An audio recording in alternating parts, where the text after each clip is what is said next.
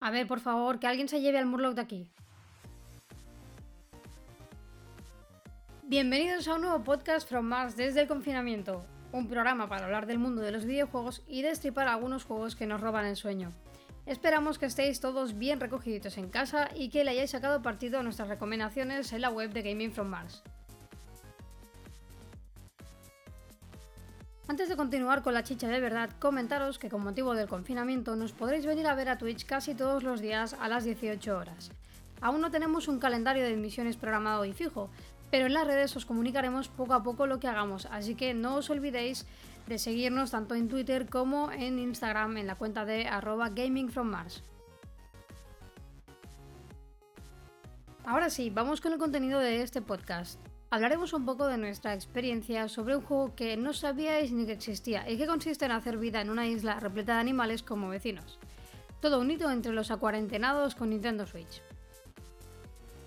Destriparemos un poco uno de los últimos juegos de Microsoft y del que no os hemos hablado nunca, ni nombramos ni una sola vez en las redes sociales. Se llama Ori and the Will of the Wisps y es un juego súper alegre. Seguiremos con unas primeras impresiones de un juego en Early Access que a Circen apenas le ha gustado y del que tampoco había hablado demasiado hasta ahora, solo ha sido un día sin pan de espera, o lo que son lo mismo 8 años. También os hablaremos de lo que nos ha parecido la demo del remake de Resident Evil 3, ahora que ya lo podemos adquirir. Para no dejar de lado el tema de la actualidad, os hablaremos acerca de los juegos que llegan a PlayStation Plus en este mes de abril. Una noticia relacionada con Sea of Thieves y otra relacionada con Fallout 76 de la que seguramente muchos de vosotros os alegraréis. Sabéis que en Podcast From Mars nos gusta añadir una sección para opinar acerca de algo y en este caso hemos elegido la noticia acerca de la nueva fecha anunciada para el E3. Como no podía ser de otro modo, también tendremos un espacio dedicado a hablaros de algún indie al que le hemos echado el ojo últimamente y que nos ha llamado la atención.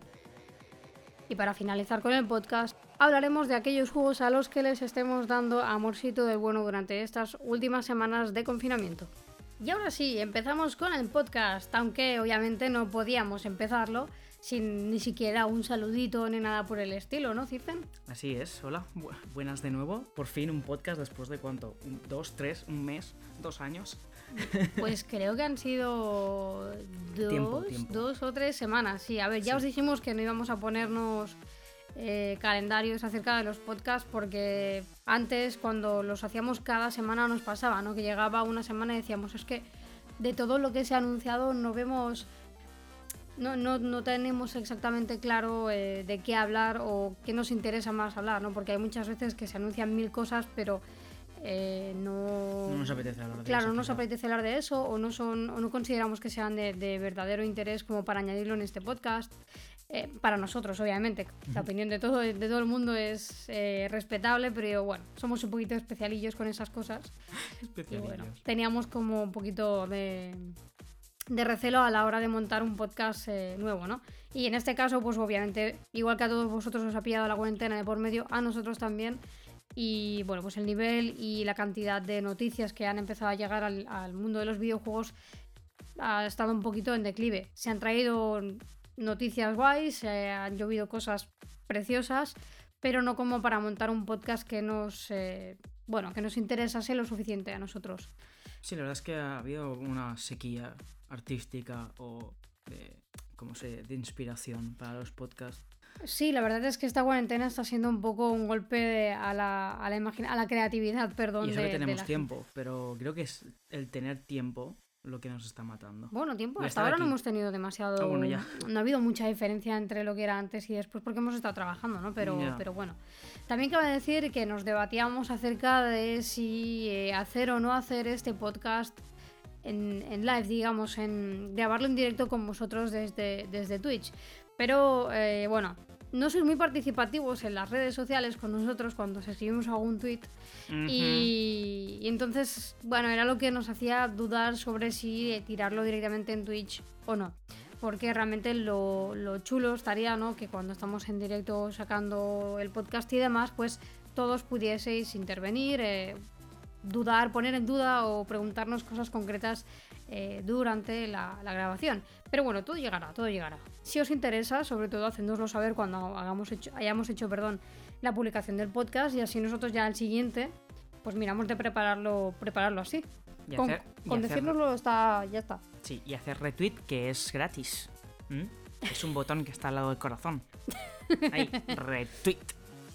No, eh, lo que dice Dircen, bueno, ya sabéis que ahora mismo, pues como nos estamos dando a conocer, eh, lo que más nos ayuda son los retweets, ¿no? porque es la manera más fácil de, hacernos llegar a la, gente que no nos conoce y que puede interesarle lo que, lo que hacemos. Así que si os gusta y de verdad queréis apoyarnos acerca de, bueno, de este proyecto, ya sabéis que con un retweet nos dais la vida. Retweet. y ahora sí, vamos al lío del podcast. Empezamos hablando de un juego que lleva dos semanas entre los Nintenderos y que ha despertado el lado más creativo de algunas personas. Animal Crossing New Horizons, por ahora, ha cumplido con nuestras expectativas tras una espera de 7 años. Además es terapéutico, tranquilo y muy recomendado para jugarlo durante esta cuarentena. Lo que llamamos en G4M un mata horas, porque puedes echarte a jugar toda la tarde sin apenas darte cuenta. Sin embargo, no es un juego realmente hecho para invertir 300 horas en un día, sino para jugar un, ratito a diario, hacer tus cositas, recoger y redecorar, luego dejarlo hasta el día siguiente. Aunque ya os digo que una vez haces pop ya no hay stop. Empiezas yendo a buscar fósiles, algún que otro bicho de temporada que se te cruza por el camino. Pillas algún globo que sobrevuela tu isla, pescas algo. Cuando te das cuenta llevas unas cuantas horas dando vueltas o más si te dedicas a tratar de pagar tus deudas con Tom Nook, el mapache más codicioso del mundo. Es un juego adictivo, ha salido en el momento indicado ya que en esta reclusión creo que todos los que tenemos la Nintendo Switch necesitamos algo con lo que distraernos.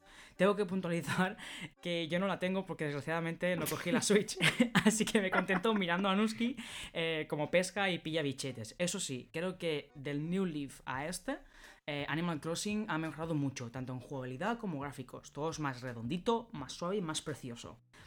La verdad es que tengo muy mala suerte ¿eh? por haber dejado la Switch, tengo que decirlo. bueno, a ver, aquí lo que no ha confesado el muchacho es que el otro día, ya harto de esperar a, pues en algún momento poder ir a recoger su Switch, eh, me pidió por favor si le podían dejar jugar un ratito a la Switch.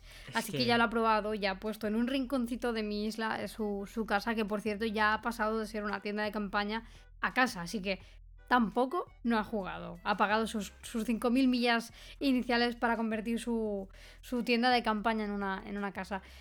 Pero eh, por otro lado sí que es cierto que ha mejorado. A ver, gráficamente sí que ha mejorado. Pero en jugabilidad yo creo...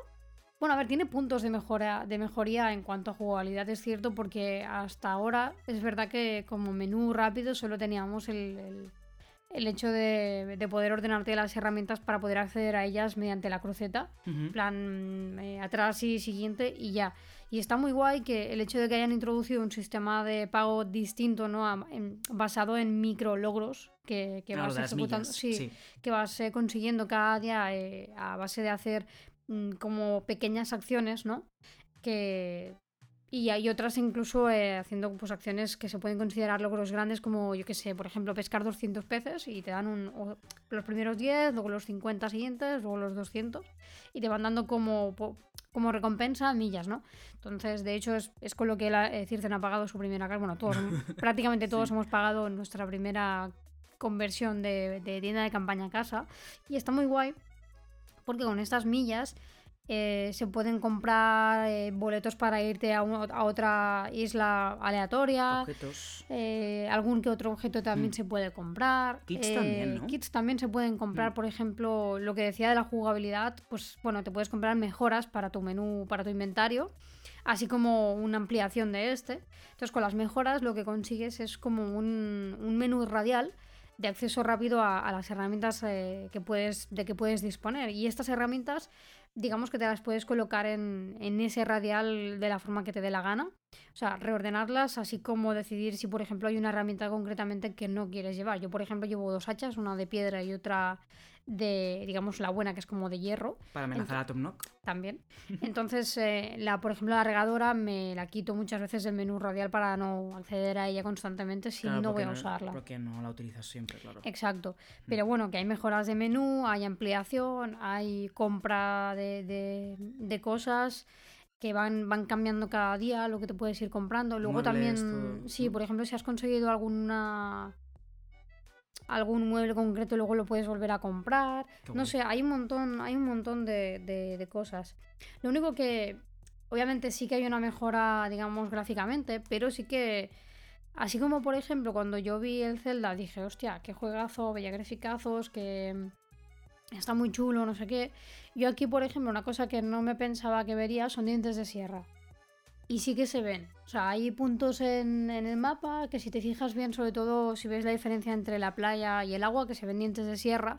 Entonces sí que ha mejorado mucho gráficamente, porque obviamente pasamos de un juego que está de- la 3DS, el último de todos ellos, Antiguo, antiguo. a, a Nintendo Switch. Entonces, obviamente hay una mejoría. Es súper pomposo, suave, mm, redondito, achuchable. Sí, es como que tiene un filtro como de película que lo hace todo como más suave, como un plum. pasteloso, como Sí, pasteloso, ¿no? no Más sé, muy, muy.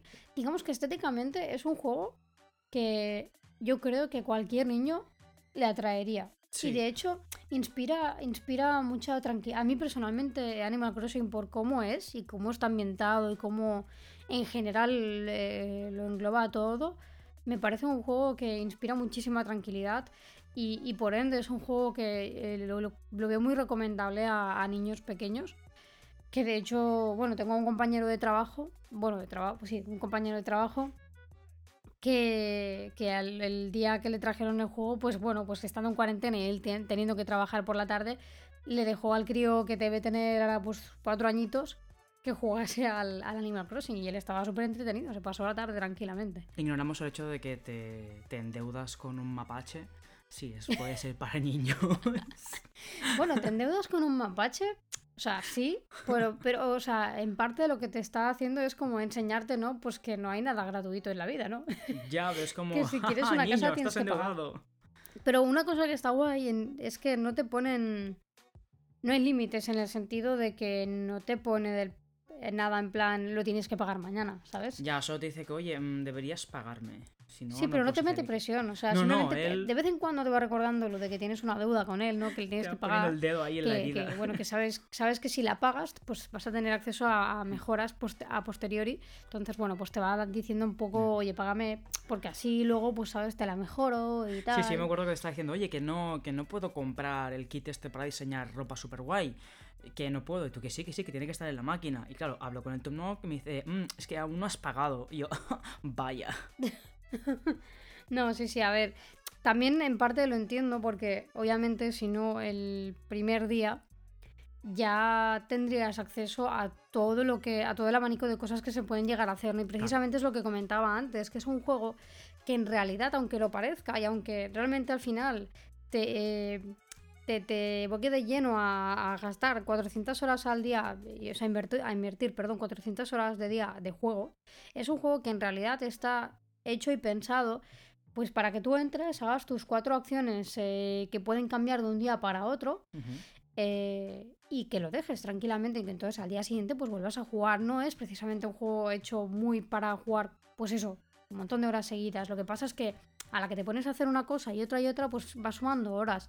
Pero bueno, tú llegas, entras, eh, picas tus cuatro árboles para que te salga... em, te salga la madera.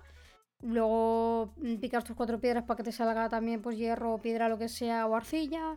Mm, Descubres los cuatro fósiles, los llevas, pescas cuatro cosas y ya. Sí que obviamente hay como la parte de, coleccionismo, ¿no? De que, por ejemplo, estos primeros días de abril, como eh, hemos cambiado de mes y por lo tanto hemos llegado a la primavera y eso implica nuevas... Bueno, cada mes implica eh, un- unos bichos que se van y unos peces que se van y unos que vienen. Entonces, pues es más normal que estos primeros días de abril tengas más eh, tendencia a jugar más horas porque de buenas a primeras obviamente vas a echar mano a los bichos nuevos, ¿no? Tendrás como más contenido nuevo y eso también implica más horas. Sí, pero- o sea, está bien, porque realmente es un juego que te deja ir a tu propio ritmo, con los cuatro detalles de, de, las, de los bichos y los peces que vienen y van, pero realmente es para relajarte, como tú has dicho al inicio. O sea, no es un, un, juego de rushear, que puedes hacerlo si quieres, ¿eh? Puedes ir a saco, a ser multimillonario y a comprarlo todo y a cambiar la isla. Pero es lo como te dices, es un juego para relajarse, para, hey, ves haciendo tus cosillas, que no tienes un final boss, no tienes un, una, una, campaña, una misión que tienes que ir, a, eh, ir haciendo, no hay una línea que tienes que seguir. Entonces yo creo que por eso decíamos que es un juego que ha salido en el punto, o sea, en el momento indicado. Sí, porque además eh, yo creo que en la situación en la que estamos hay mucha gente que no está nada acostumbrada, por ejemplo, a estar metida en casa no. todo el día. O sea, hay gente que de por sí ya trabaja en casa, con lo que tampoco habrá notado mucho la diferencia. Hay otros que somos unos antisociales de, de manual y pues tampoco nos afecta demasiado estar metidos en casa. Eh, pero habrá gente que, bueno, pues que el hecho, bueno, sin ir más lejos, mi, mi madre, por ejemplo, es una persona que ella desde las 7 de la mañana que se levanta, pues está haciendo cosas. Y le llega a mi sobrina a casa, que si desayuno, que si aquí, que si allá, que si la lleva al cole, que si va a comprar la comida, que si la hace al mediodía, que si luego vuelve a bajar a buscar a la niña al mediodía, que si luego, quiero decir, es una persona súper activa, más luego trabaja aquí en casa, entonces, pues ella eh, el Animal Crossing es un juego que siempre le ha gustado y oye, lo está disfrutando como nadie. O sea, ya se hace por la mañana, ahora en, en, cuarentena, pues juega un poquito por la mañana y por la tarde le vuelve a dar. Y a veces hasta las 11 de la noche tranquilamente se puede tirar la tarde jugando a la mujer y no le pasa nada. O sea, se entretiene. Pero la verdad es que está, está muy bien. Y, y es lo que os digo, que es que trae cosas nuevas en cuanto a jugabilidad, sobre todo por el tema de lo de las millas. Y luego el hecho de, o sea, tenemos un sistema de crafteo que esto nunca había estado disponible en Animal Crossing. Y esto lo que hace es que te da como un abanico mucho más amplio y como una interacción más... O sea, te hace como valorar más los objetos que puedes llegar a tener en tu casa porque eh, así como hay algunos que simplemente son se pueden comprar, uh -huh. Hay otros que lo chulo, ¿no? Por ejemplo, en, ahora en abril llegan los objetos de temporada que están eh, hechos a partir de bambú. Pues todos estos objetos de bambú los puedes craftear tú. Bueno, pues esto lo que hace es que te mueva, que muevas el culo, que, que intentes gastarte millas para, para poder tener un boleto de, y viajar a una isla donde te aparezca el bambú lo, y te lo puedas llevar a casa para replantarlo. Y a ver amigos que tengan, pues tú no tienes. Claro. claro.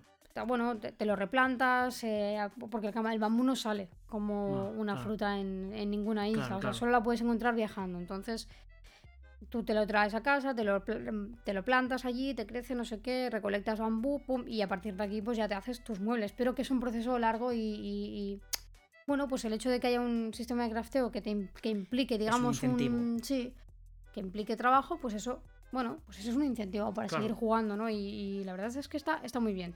Lo único que, que o sea, por una parte estaba contenta en el sentido de que por fin, eh, bueno, pues siempre han habido como microeventos según temporada y según eventos y cositas que de- del año, ¿no? Y esta vez ahora, por ejemplo, pues ha tocado el evento de Pascua, que empieza del 1 de abril al 12, hasta el 12. Y yo lo esperaba con muchas ganas, porque era un evento que parecía muy chulo, que parecía muy llamativo, ¿no? Porque era, una- era un juego basado en buscar huevos de Pascua, eh, que un conejo que te encuentras un poco rarete te, te esconde, ¿no? Y el problema está siendo que, porque los puedes encontrar esos huevos pescando, los puedes encontrar con globos, eh, árbol. escondido en los árboles, picando árboles también, o sea, colgados y picando árboles, en las picando rocas y la otra, así, y desenterrando, ¿vale? Y al principio dices, hostia, qué guay, qué chulo, voy a sacar un montón de huevos, no sé qué, para aquí, para allá. Entonces tú vas recibiendo recetas conforme vas, vas jugando. Y la cuestión es que tienes que desarrollar esas recetas porque el día 12, digamos que el conejo te preguntará si las tienes todas hechas. Y si es así, te va a dar una recompensa, no un regalo. Entonces, bueno, el primer día todos súper mega motivados a buscar huevos. Pero llega el segundo día y dices, bueno, no sé, tengo como 60 huevos acuáticos, que son los que se consiguen pescando, acumulados. He hecho de momento las recetas que tengo disponibles y bueno, ya está. Por hoy ya cierro chiringuito del evento de Pascua. Quisiera mm, bueno, pues pescar algún pescado. Algo normal. ¿no? Algún pescado y no un huevo. Y resulta que, pues, la hostia te la llevas cuando estás mm, dando, cuando te das cuenta de que realmente solo encuentras huevos. Que vas a picar y te salen cuatro huevos de los de los ocho o nueve eh, objetos que te pueden salir. Que vas a sacar madera y te salen dos huevos de las del- en vez de tres trozos de madera. Entonces, claro, ¿qué pasa? Como el evento es de 12 días, Madre la gente está hasta los huevos ahora mismo, como yo. Estamos literalmente hasta los huevos de los huevos. Porque, claro, tú lo que no te esperas este es, es que te salgan 400.000 huevos todo el rato. Yo pensaba que solo eran en momentos del día. O sea, claro, como no te he visto jugar tanto estos días, yo pensaba, bueno, pues le saldrán en plan un ratio de poco. No, no, no, es que depende de Por lo que me cada. estás contando. de- depende de cada tipo. Es más, es más, este, entre ayer y antes de ayer re- recibimos una actualización en Animal Crossing, una que supuestamente metía cosas y tal. Y la cosa ha sido que hemos encontrado más huevos todavía. Y ayer se hizo otra eh, actualización porque resulta que cuando quisieron arreglar cuatro cosas, provocaron que hubiesen globos que no aparecieran en, en el radio de la isla, sino por fuera, con lo que nunca podías cazarlos. Uh. Sí, sí, era un problemón. Entonces, eh, bueno, pero la cuestión es que no han, no han hecho nada para bajar el ratio de, de- de estos huevos. Y por ejemplo, los que son terrestres, los que están, que encuentras como si fueran fósiles, estos son los que menos a mí, por lo menos, me salen. O sea, sí que es verdad que me salen menos fósiles, pero es que tampoco me aparecen demasiados eh, terrestres. Entonces, claro, hay muchas recetas que no puedo terminarlas porque me faltan los terrestres y te piden dos o tres huevos y es una putada. Entonces Manda tienes huevos, que... ¿eh? Sí, manda huevos. Entonces, bueno, he estado viajando a las islas y demás, pero... Pero bueno, Ahí está claro que el coso de los eventos. Creo que es el primer evento que hacen desde la sí, salida. es el primer Creo evento. que lo van a ir puliendo poco a poco. Porque si otros eventos, yo que sé, imagínate que el evento de Navidad eh, tienes que encontrar, yo que sé, por decir, caramelos típicos de Navidad o hombres de nieve y solo aparece eso, mm, tendrán que hacer un pensamiento. Porque a ver si no pueden hacer que un evento sea exclusivamente eso. Es lo que tú dices, no, no solo quieres huevos, quieres pescar, aunque sea una puta lubina, quieres pescar algo más que un Claro. huevo. Tienen que pulirlo, está claro. Sí, o sea, a ver, por ejemplo, ya os digo a los que estáis escuchando este podcast que, por ejemplo, eh, acerca de los huevos de acuáticos hay un truco y es que pu- en esta época del año por la tarde no existe ninguna raza de pez mediano. Con lo que si veis una sombra mediana no lo intentéis coger porque os aseguro que 100% es un huevo, ¿vale? Pero aparte de eso, claro, la gente lo que quiere es, bueno, o sea, al final lo que van a conseguir es que entre, bueno, pues que han pasado ya 3-4 días, estamos y pues van a conseguir que hasta el 12 no juegue ni el tato, ¿sabes? Islas vamos- abandonadas. Vamos a jugar los domingos para coger los nabos y, y ya. Entre huevos y nabos estamos un poco. A ver, ¿eh? No, pero yo, yo supongo que al ser el primer equi- eh, equipo, digo, Evento. iba a decir evento, al ser el primer evento es lo que dices, ¿no? que no lo tienen demasiado por la mano y tampoco sabían hasta qué punto iba a... Porque este evento lo anunciaron desde que sacaron el juego. Entonces, claro, no podían echarse para atrás y decir, bueno, Claro, mira, no reducimos una... No, reducimos una semana el evento. No podían hacerlo. Entonces, bueno, imagino que de aquí aprenderán y, y al menos quizás si lo siguen haciendo así de largo, pues que sea un poquito más difícil porque lo que no puede ser es que es lo que os digo, ¿no? Que en dos, tres días ya tienes prácticamente todas las recetas hechas. Entonces es un poco bej, porque, bueno, dices, tengo las recetas hechas, lo tengo ya todo, ¿para qué coño voy a entrar a jugar? Ni que sea un ratico, ¿no? Entonces, bueno.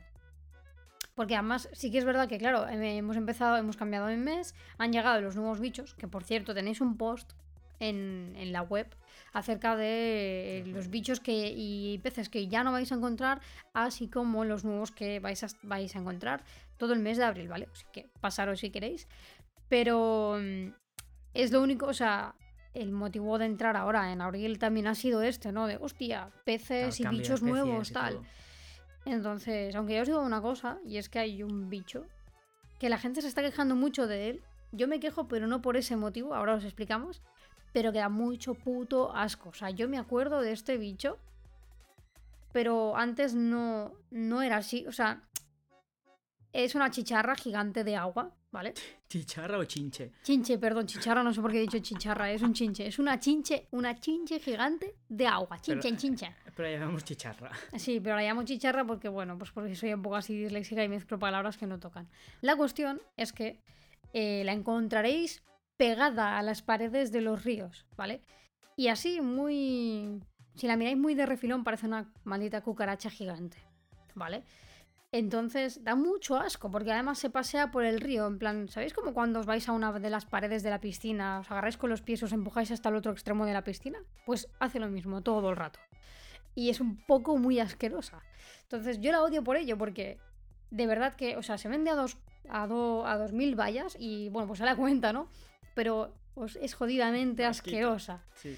Eh, y además, que esto es por lo que la gente se está quejando, resulta que la gente hasta ahora lo que hacía era irse a, a islas, las, eh, les quitaba los árboles, quitaba los, eh, lo- las flores, Las pelaba, ¿no? se cargaban los, eh, los hierbajos, se lo cargaban todo y eso provocaba eh, que los animales, que, bueno, los bichos que no necesiten ningún otro elemento para interactuar para que spawnen, o sea, pa- para que aparezcan, digamos, apareciesen con más frecuencia. Y eso implica directamente a las tarántulas, que es el único, de momento, en aquel entonces, eh, las tarántulas igual más el grillo. El grillo. Los grillos y las tarántulas eran los únicos bichos que no necesitaban de ningún tipo de elemento concreto como flores ni nada por el estilo para aparecer, ¿no?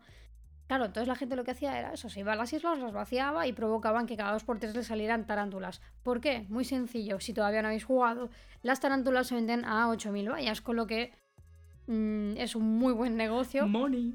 Sí, sí, es muy buen negocio irse a una, a una isla así y provocar esta situación. Pues bien, la chinche esta, iba a volver a decir chicharra, la chinche esta le pasa lo mismo que a la tarántula.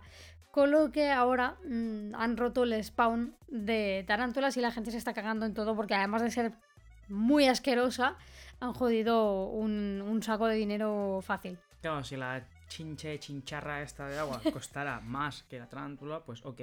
Pero es que son 2000. Son 2000, claro. Un poco. Aparte que es asquerosa. Que yo, o sea, a no es que quería buscar imágenes, pero le daba asco normal. Y dije, bueno, pues ya te lo busco yo en mi móvil y así no te sale. Mira, lo vi y dije, ok, que se, o sea, que se pueden comer una tortuga pequeña. Sí, o sea, no sé si. Yo no os recomiendo buscarlo, pero si sois poco escrupulosos, pues buscarla por internet, ¿de acuerdo? Es una chinche acuática gigante. Pero básicamente tiene como dos pinzas en la boca. No sé por qué hemos terminado hablando de bichos No en el podcast, pero da igual. Tiene como dos pedazos de pinzas delante. Y con eso es capaz de comerse a una tortuga, señores. Tortugas. O sea, imaginad qué fuerza tiene que tener esas putas pinzas. En fin, O sea- hasta aquí la clase de, bichos. No me extraña que el pobre Sócrates, cada vez que le llevamos un Es bicho, que- tiemble, ¿sabes? O sea, eh, Sócrates es el. Otra, otro, que ahora comento otra cosa, pero es el director del, del museo. Y tiene. No me acuerdo de cómo se llama la fobia, pero tiene fobia a los bichos. Y es un. Si tú le traes varios, un paquete con varias cosas, como no las analiza al dedillo, sino que te coge la bolsa y te la, se la lleva, no pasa nada. Pero si solo le llevas bichos, se caga en tu madre. Porque le, les dan, le dan cosa. Y es más, te dice que por, profes- por cuestiones de profesionalidad, pues te tiene que preguntar si quieres información acerca de esos bichos. Pero em, como que por lo bajín y suelta una frase en plan, por favor que no me pregunte, ¿no?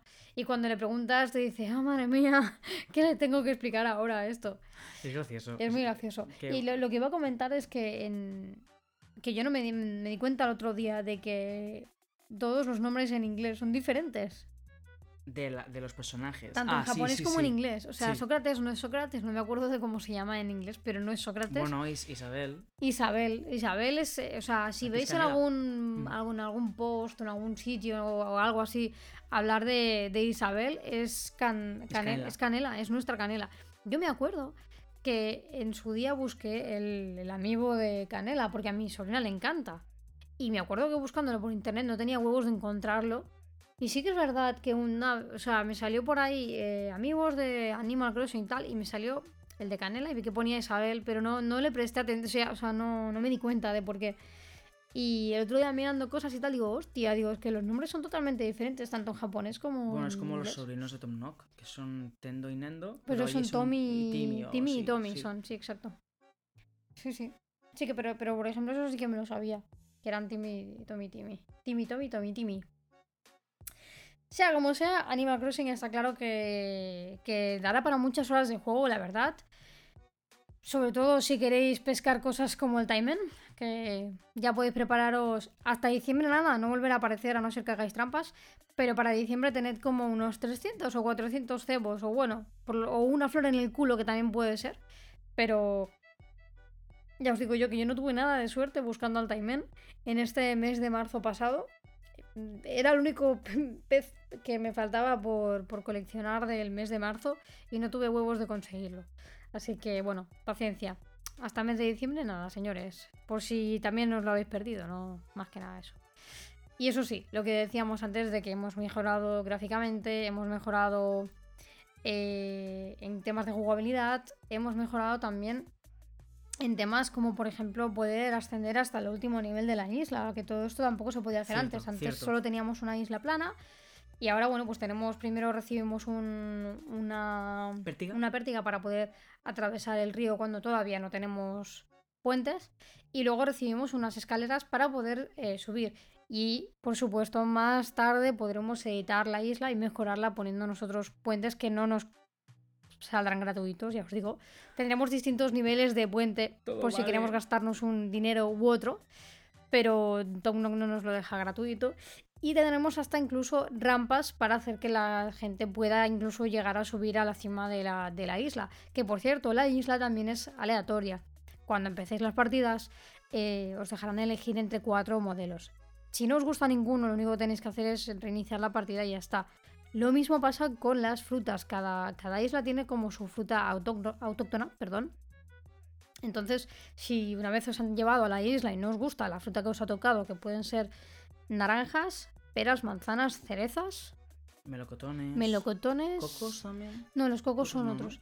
Eh, pues estas, estas eh, cinco frutas.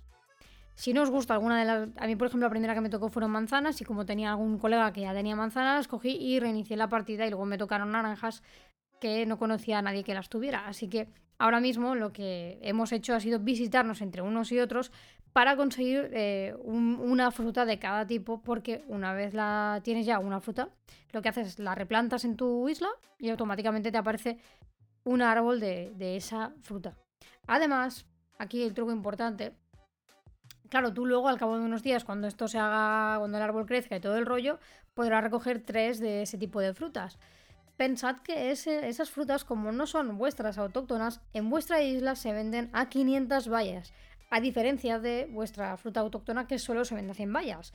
Más que nada lo tengáis en cuenta que... Es un negocio. Es un negocio. Básicamente el negocio está en vender las tuyas en otra isla que no tenga tu misma fruta autóctona y vender en tu isla pues las frutas no autóctonas. ¿Vale, chicos? Más que nada que lo sepáis, que está ahí el negocio. A un negocio, señores. Negocios y finanzas con Anuski. Stonks. No, pero si queréis saber truquillos de estos y movidas de estas varias, que también tenemos un post en, la web, por si os interesa.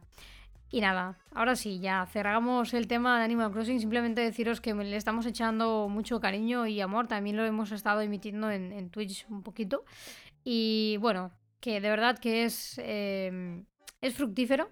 es un juego que se le puede sacar mucho partido en esta cuarentena y sobre todo terapéutico. De verdad que calma los ánimos, o sea, sí, calma los ánimos.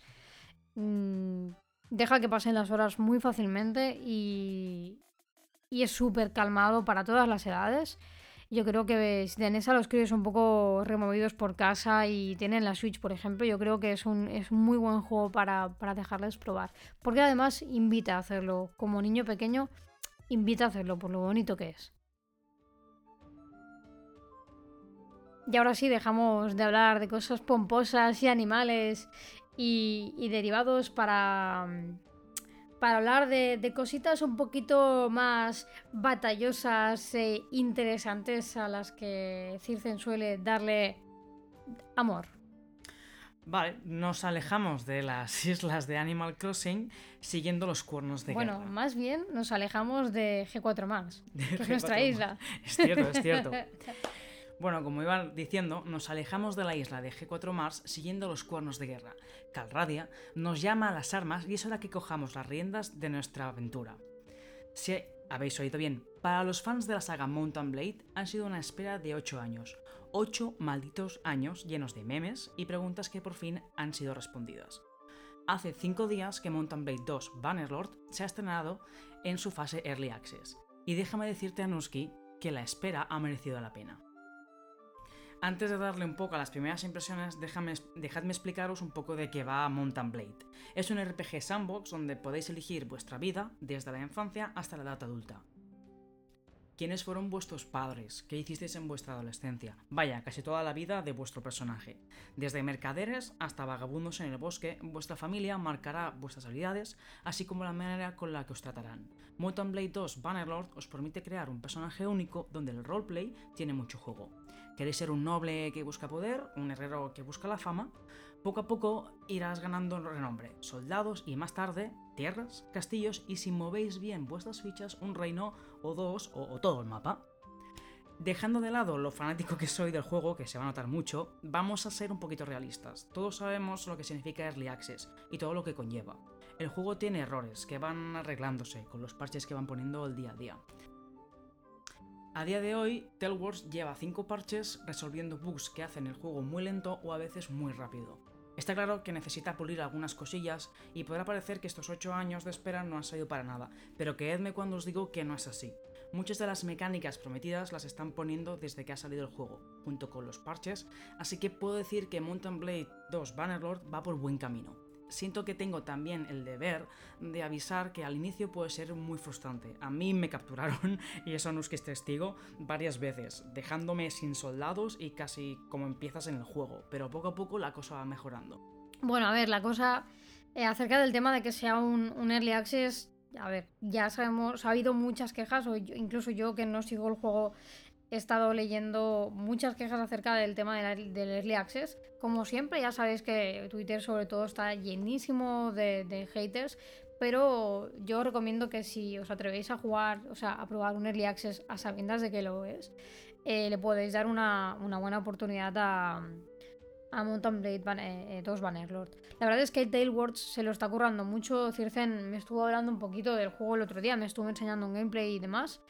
Y hasta ahora él solo había podido probar el multijugador en las, en las betas cerradas, con lo que lo que era el juego como tal no se había podido probar. Y la verdad es que está muy bien, o sea, si os gusta el tema de, de que un RPG se acerque lo máximo posible a un sistema medieval eh, de vida, la verdad es que está, es, está muy bien, está muy mm. completo. Ahora es, es, lo que dice él, ¿no? Que puede llegar a ser muy frustrante porque, bueno, pues es realmente los palos que te podrían llegar a dar si de verdad eh, estuvieras viviendo la vida allí. Eh, también han habido, han habido bugs y han habido bugs tanto visuales como de, partida. Eh, por ejemplo, otro día Circe tenía una misión que bueno, le crasheó el juego varias veces y es que resulta que una de las misiones estaba bugueada, con lo que si intentabas hacerla el juego se te crasheaba y ya está. Y han habido personas que han tenido que reiniciar su partida. Pero todo esto, como decimos, siempre acompaña a un early access. Es decir, si tú, a sabiendas de que es un early access, te lo compras, pues ya sabes a lo que vas. Hmm. Que prefieres, que no quieres vivir ese tipo de cosas, pues coño, espérate a que haya salido definitivamente el juego. En early access simplemente implica que es una versión mínima, que realmente incluso pueden llegar a ver muchos cambios de jugabilidad, de historia, de, de, todo al final del juego, cuando se salga, eh, cuando se lance definitivamente, ¿no? No es la primera vez que empezamos un juego en Early Access, que nos mola muchísimo en estado Early Access y que cuando vamos a jugarlo de, con la última versión que se ha sacado no tiene nada que ver y quizás ha cambiado totalmente y quizás incluso no nos llama la atención tanto como lo que era el Early Access, ¿no? Entonces, si no queréis vivir sorpresas de este estilo, pues bueno, eh, perdón, he mezclado bueno y coño. Pues bueno, no, os lo compráis y ya está. Pero si lo compráis, que sepáis que vais a disfrutar si os gustan este tipo de, juegos, yo creo que podéis disfrutar muchísimo. Además, como comentaba Circen, eh, Tailwords está haciendo un trabajo magnífico y eso que estamos en cuarentena, pero está haciendo un trabajo magnífico y espero que de verdad muy bien em, recompensado para pulir estos bugs de última hora y bugs que realmente están haciendo que la jugabilidad de las personas se vea un poco eh, influenciada, ¿no? La verdad es que... Sí, aparte la verdad, de todas las mecánicas que, prometieron, las, como hemos dicho, las están implementando. O sea, hoy mismo, cuando, el día que estamos grabando este podcast, ha sacado el quinto parche por la tarde. Por la mañana habían sacado el cuarto. Eh, y todos estos parches vienen no solo de, lo, de su trabajo, de todas las cosas nuevas que tienen que meter, como hemos dicho, sino también del feedback de la, de la gente, que eso es algo que muchas empresas, hablando más, si lo pasan por el foro de los huevos. O sea, Fallout 76, por ejemplo, me encanta, pero al principio lo que decían los jugadores mm, se la soplaba. En cambio, en Wars, todos los errores, todas las. Oye, podéis hacer, hacer esto, oye, podéis hacer lo otro, lo están implementando. Incluso la comunidad de, de, modders ya se está poniendo las pilas. Hay un montón de mods que arreglan los bugs. Y estos mods los están cogiendo con permiso y los están transformando en parches para arreglar lo que ellos no han podido arreglar al inicio. O sea, les están dando caña, o sea, deben estar allí en el, estudio de Turquía, porque es un estudio turco, dándole matraca al teclado, o sea, deben estar a saco. Y creo que una de, las cosas que hace que arreglen tan deprisa también el juego es que el engine, que eso no lo sabía yo, es suyo, es nativo. Y claro, como ya se lo conocen, dicen, hostia, este error, ah, ya sé por dónde viene, pues lo arreglamos. O sea que en cuanto a, feedback entre developers y personas, a mí me encanta, o sea, estamos encantadísimos todos los jugadores porque se comunican por Twitter, por subreddit, que es el sitio principal por donde se, comunican, es una pasada. Y aparte, es lo que decimos todos, sabemos que es Early Access, sabemos lo que hemos pagado, se nos avisó, que eso también, o sea, hicieron un post semanas previas al, lanzamiento de, hey, Early Access, os vais a encontrar esto, esto es lo que nos vais a encontrar, o sea, algunas mecánicas. Y oye, sí, sí, o sea, fue como fue el crafteo, eso nos hicieron ahí un poco, un poco una, una finta, nos dijeron que no había crafteo de armas, sí que lo había. Fue un plan como un, regalo. O sea que estábamos avisados de lo que nos íbamos a encontrar. Y no sé, es que hay tantas cosas que se puede decir del Bannerlord ahora mismo. O sea, gráficamente, si ves el último Mountain Blade, que es el Warband, a este han hecho un salto enorme. Sí que es verdad que ahora mismo las caras de los personajes son como los de Mass Effect Andrómeda, que parece que estén on crack, te lo juro. O sea, tú ves y quizá acabas de capturar un Lord y te estás sonriendo, en plan, uy, más capturado, estoy a tu merced, pero te estoy sonriendo. O sea, hay cosillas aún que se les escapa. La IA, eh, yo qué sé, que contar. Estaba haciendo un asedio, uno de mis primeros asedios, faltaba un enemigo por matar, el enemigo estaba metido entre una pared y estaba mi ejército todos en el mismo punto intentando matarlo. ¿Qué hice? Cogí una piedra y se la lancé a la cabeza. La IA estaba un poco así, así. O sea, hay cosillas por pulir, pero bueno, yo te llevo ya, creo que son 18 horas de juego. Es la segunda campaña que. La segunda campaña que he abierto, porque la primera tuve que, que reiniciarla. Ya he visto más o menos casi todas las mecánicas. Me faltan cosas como el matrimonio y tener hijos y ser un rey pero me está gustando muchísimo. Y lo que voy a hacer, como han metido parche nuevo, seguramente ya no podré jugar a esta campaña, así que volveré a empezar, pero con otro, con otro background, como se otra historia. Que eso es lo que mola también de Bannerlord, que depende de la historia, cambia todo totalmente. Así que yo lo recomiendo, eso sí, como hemos dicho antes, teniendo en cuenta que es un early access. Que intenta jugar una horita, no llegues a la, a la segunda, porque entonces no puedes hacer refund. O mírate, miraos gameplays, hay un montón de, youtubers que están solo haciendo Bannerlord y lo explican todo. Pero yo lo recomiendo, como fanboy, como persona normal. No, lo, que yo iba a comentar, por ejemplo, es el tema de la comparación, ¿no? De lo que es un. Lo que es un desarrollo de un juego como este, a lo que es un desarrollo, como comentabas, del Fallout, por ejemplo. No es lo mismo. O sea, son compañías diferentes y al final son formas de llevar un producto de forma diferente. Por ejemplo, no me parece mal lo que hicieron con otros juegos, como por ejemplo con Fallout. O sea, me parece mal el hecho de que no escucharan a los jugadores cuando la primera vez que anunciaron el cómo iba a ser, los jugadores dejaron muy claro que habían unas partes que no les gustaban y no hicieron nada al respecto. Pero sí que es verdad que, claro, tú cuando presentas un producto, cuando tienes un producto y demás, tú presentas un roadmap, ¿no?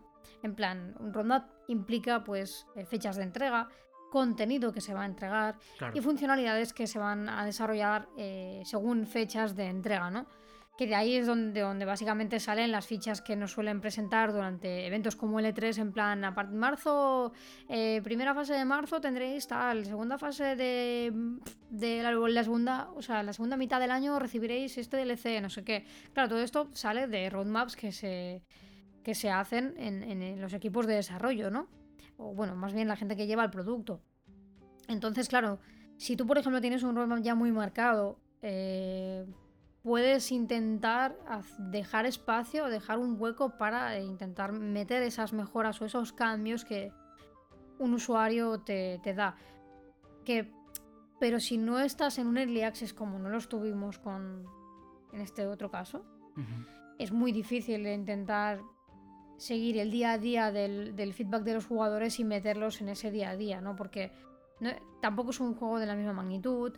Es, una forma de llevar las cosas diferentes, con lo que tampoco me parece em, denunciable, ¿no? La forma en cómo otras empresas han llevado su producto. Sí, sin embargo, sí que la verdad es. es em, está muy guay que Bannerlord hayan decidido trabajar así, pese a que precisamente por hacerlo así se están llevando muchos chascos de, pues bueno, de lo de siempre, lo que comentábamos antes de haters, que critican el juego porque no les funciona bien o porque consideran que les falta cosas o etcétera, etcétera, etcétera. Eh, por una parte se están ganando este tipo de críticas malas, ¿no? que pueden llevar a conducirles a, una mala puntuación general y por eso provocar que haya menos gente que esté interesada en el juego. Pero por otro lado lo que están haciendo es todos aquellos jugadores fieles que llevan años esperando que salgan eh, con este Bannerlord, pues hacen que todos estos jugadores se van recompensados de algún modo pese a que han tenido que pagar por un juego que está en acceso anticipado. Hmm. Porque al final se sienten escuchados, se, sienten que, están del lado del desarrollador y que el desarrollador está ahí para ellos, para cumplir, digamos, lo que ellos eh, piden. Sin embargo, pese a que esto me parezca que está muy bien, me, a mí personalmente me deja un poco esa, precisamente esa sensación de falta de un roadmap. Porque Claro, si tú tienes algo marcado y estás que tienes que cumplir unos tiempos de entrega y unas cosas, no tienes ese tiempo, ¿no? Para dedicarlo a vamos a hacer lo que quiera el usuario. Entonces, tema de arreglo de bugs me parecen de putísima madre. Y como decimos siendo un early access, pues ya estaba súper contempladísimo que estuvieran ahí. Pero lo que no me parecería también es que estuvieran constantemente escuchando feedbacks y inputs de parte de los jugadores o de los modders que arreglan trocitos y cosas del juego porque eso me daba esa sensación ¿no? de pérdida, de, eh, no sabemos bien bien hacia dónde conducir nuestro producto, así que vamos a hacer que el jugador decida hacia dónde queremos enfocarlo, o sea, hacia dónde hay que enfocarlo y, cómo debemos hacerlo, ¿no? Que esto puede salir muy mal. Sí, o sea, está guay que lo digas porque justamente, o sea, en uno de los, de los últimos eh, devlogs que, que sacaron ya explicaron el porqué del Early Access, porque hubo mucha gente que se quejó en plan, joder, es que el Early Access es, malo, o sea, muchos Early Access que han salido han ido a la mierda, como hemos dicho antes. Pero Tailwords explicó que ellos ya tenían, digamos, un plan del cómo iban a sacar el juego, o sea, no un roadmap, pero bueno, sí que se puede conseguir un roadmap, pero un plan de, hey, os vamos a sacar esto y poco a poco os vamos a ir añadiendo. Sí que es verdad que a mí a veces me da la sensación esta de inestabilidad, de Sí, de lo que te has dicho, de descontrol, de no sabemos por dónde tiramos. Pero no sé, yo creo que el trato humano en sí, que es lo que. de lo que estamos todos jugadores contentos, está genial. O sea, quitando las cuatro cosas que aún no han podido arreglar y tal, a mí que me traten como un buen cliente, en plan, mire, te, te estoy escuchando, me va bien. Pero claro, tenemos que ir con cuidado, que ya sabemos que confiar demasiado en una empresa a veces puede darnos bastantes chascos. Exacto. O sea, yo por este lado eh, espero, quiero y deseo pues que realmente ellos tengan como un roadmap bien fijado y que vaya, que tengan un camino a seguir bastante marcado. Que bueno, pues que si están súper bien organizados mm, como para dejar hueco a, esos inputs de jugadores, pues guay, ¿no? Porque quiere decir que tendremos un 2x1, tendremos la parte de, cosas que mejoran gracias al feedback del usuario y además aquellas jugabilidades o aquellas implementaciones que ya se sabía que iban a estar y, el por, y que son el porqué en su, en su mayor medida de que una persona compre el juego, ¿no? Bueno, veremos. Yo, la verdad es que a lo que he estado viendo hasta ahora de, de teniendo en cuenta, como siempre, lo del Early Access, está muy bien. A mí personalmente no es un juego que, que me llame al 100% la atención, ¿no? Porque soy, me gusta muchísimo el RPG, pero el roleplay este tan marcado ya no me... O sea, llega un punto en el que como tengo tantísima, tantísima, tantísima libertad, me, me estreso. O sea, yo soy de esas personas que acumula 400 submi- o misiones secundarias y ya voy estresada perdida porque tengo demasiada libertad. Que esto, por ejemplo, con Skyrim o con Oblivion pasaba, ¿no? Y con el Elder Scrolls me pasa. Pero mm, como aún así sí que sigues teniendo como más o menos un camino a seguir, pues no se nota tanto. Pero en este caso no me ha acabado de llamar a mí la atención por eso. creo Bueno, que- no os preocupéis que la semana que viene hará directos de Bannerlord. Bueno, no, esa no es mi trabajo, es el tuyo. Dijiste la semana pasada que seguramente harías algún directo de Bannerlord y todavía no te hemos visto por Twitch. Tus seguidores quieren verte, Es que así que no sé. Bueno, tímido. Pero tienes que jugar con ellos, tienes que enseñarles el Bannerlord. O sea, nos estás vendiendo aquí la moto de que es la repanocha y todavía no hemos podido ver una mierda Me lo en pensaré. el canal. Me lo pensaré cuando no me maten cinco veces unos saqueadores. Gracias.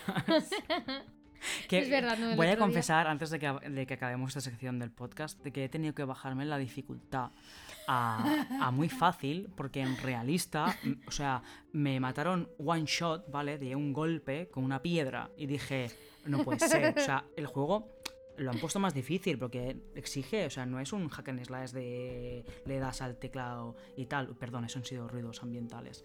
Eh, no, no, es un juego que requiere skill, que requiere habilidades con el ratón y yo soy muy malo. Entonces tuve que bajármelo, lo siento, tenía que confesarlo.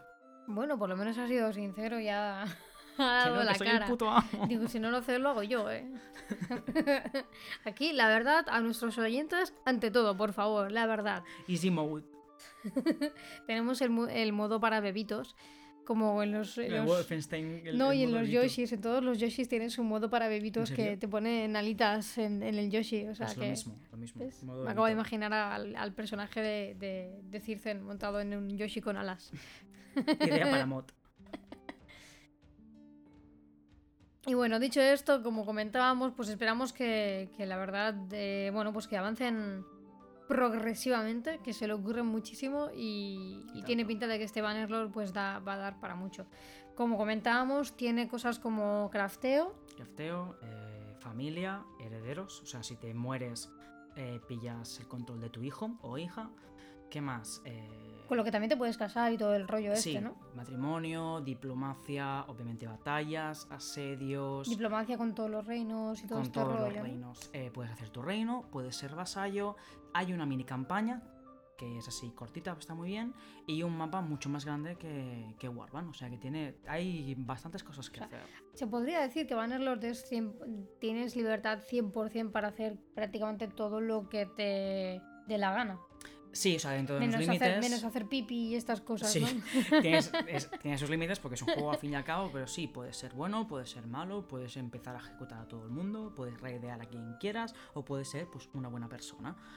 O sea que. O puedes ser simplemente un mercader, o sea, como si no quieres luchar en todo el juego. ¿Y mercado, como mercader qué haces? Pues contratas caravanas, por ejemplo. O sea, tú vas a una ciudad, ciudad X, contratas una caravana de, de mercader A y con esa, esa caravana, al pagarla, pues tienes que transportarla a otra, a otra ciudad. Eso sí, tienes que tener en cuenta el mercado. Hay un mercado activo en el juego, aunque no lo parezca. O sea, hay, depende del día y depende de- del territorio, pues yo qué sé, las olivas son más caras o más baratas. Pues tú con eso, con tus redes de mercader, pues sabes que, dónde tienes que venderlas. O sea, está guay. Pero todo esto es offline. Sí, sí, es todo Vale, offline, vale. o sea, es single player. sabemos que o sea, hay un apartado online, pero que no es este, que el online es básicamente para hacer asedios. Sí, es, es Team Deathmatch, eh, el último en la colina, lo típico. O sea, Ah, vale, los típicos Lo he probado de- poco porque no soy nada competitivo y ya con el single player soy malo, pues contra personas ¿Y soy guerri- peor. guerrillas también se hacen? Eh, ¿Guerrillas a qué te refieres? Bueno, guerras. Ah, o sea, a gran escala. Eh, no que yo Online, sepa. No, mm. de momento no. O sea, lo más grande es lo de los asedios, que eso está bien. Pero claro, es lo que digo, lo probé en la beta, pero como no es mi zona de confort, dije, está guay, he probado el Bannerlord, pero que me traigan el single player. Bueno, recordemos que está jugando en modo bebé. Ve- Very easy. Ah, sí, también un punto antes de, de acabar la sección, que de momento no está en español. Lo va a estar, pero como está en Early Access, van ¡Vaya poniendo... puta mierda! Puta mierda que no está en español. español. Aprended inglés, joder. No. Eh, van poniendo diferentes localizaciones como dicen ellos. O sea, que en español va a estar porque todos los juegos han estado en español, si mal no recuerdo. Pero bueno, que ya llegará. Oye, yo no tengo problemas con el inglés, tampoco hay mucho que. que Bueno, y si, si, por alguna, si por alguna razón tardan en sacarlo en español, yo creo que. Hay un mod, ¿ves? diría que ahora lo está traduciendo. Al Te menos iba a decir, los- si no hay sí. un mod, dentro de poco habrá O un sea mod que, que- vaya Sí, traduciendo sí. las cosas. Y diría que son los mismos que tradujeron varios mods del Warband y de los otros. O sea que Bueno, son gente de confianza. Ya, ya, ya. Pero que llegará, oficialmente llegará. O sea que no problema. ¿m? Speak English. Molto yes. bene, pues nada, muchachos, ya sabéis que si os mola el rollo, no sé a cuánto precio, porque hasta hace poco estaba, si teníais los otros Bannerlords Sí, estaba a 40. mí me costó 40, pero creo que está a precio de AAA a 60 pavos. Bueno, siendo un early access yo me lo pensaría dos veces antes de pagar 60 euros, Sí, sinceramente. yo lo ¿eh? Sí, o sea, si habéis jugado ya a otros, bueno, aún que como ya sabéis de qué va el rollo, pues quizás ya Mm. podéis gastaros esos 60. Pero si no, yo soy de esas personas que soy un poquito más cauta y miro antes bastantes gameplays y, y, y demás para poder saber si me gasto ese dineral o no, y mucho menos, eh, mucho más cuando se trata de un early access. Mm. Un no fan, yo te recomiendo que, que, Que te esperes. que te esperes un poquito. Y hay Hombre, youtubers, o sea que O, puedes mirar. claro, ¿sabes? Si ves un gameplay y te encanta y dices, bueno, vale, pues tengo Sí, aquí sí, Lori la pena. Money, Lori Money. Que sepas que es un juego que, pues obviamente, pues en esta cuarentena también te va a ir bien porque Sí. Mm, te va a dar para un buen rato de, de vicio, ¿no? Así que ya sabéis, ya tenéis precio de qué va el juego y un poquito aquí de fanboyeo de parte de Circe. Por el imperio. Por el imperio.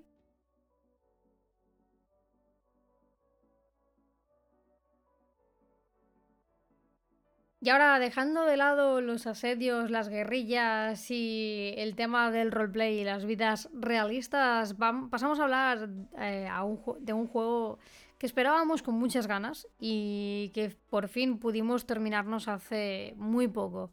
Ori and the Will of the Wisps eh, ha sido el resultado de, de la espera de 5 años tras el primero de la saga, que fue Ori and the Blind Forest. O sea, hace un momento hablábamos de un juego. Bueno, de hecho, hoy estamos hablando de juegos que los han tenido en espera durante siglos.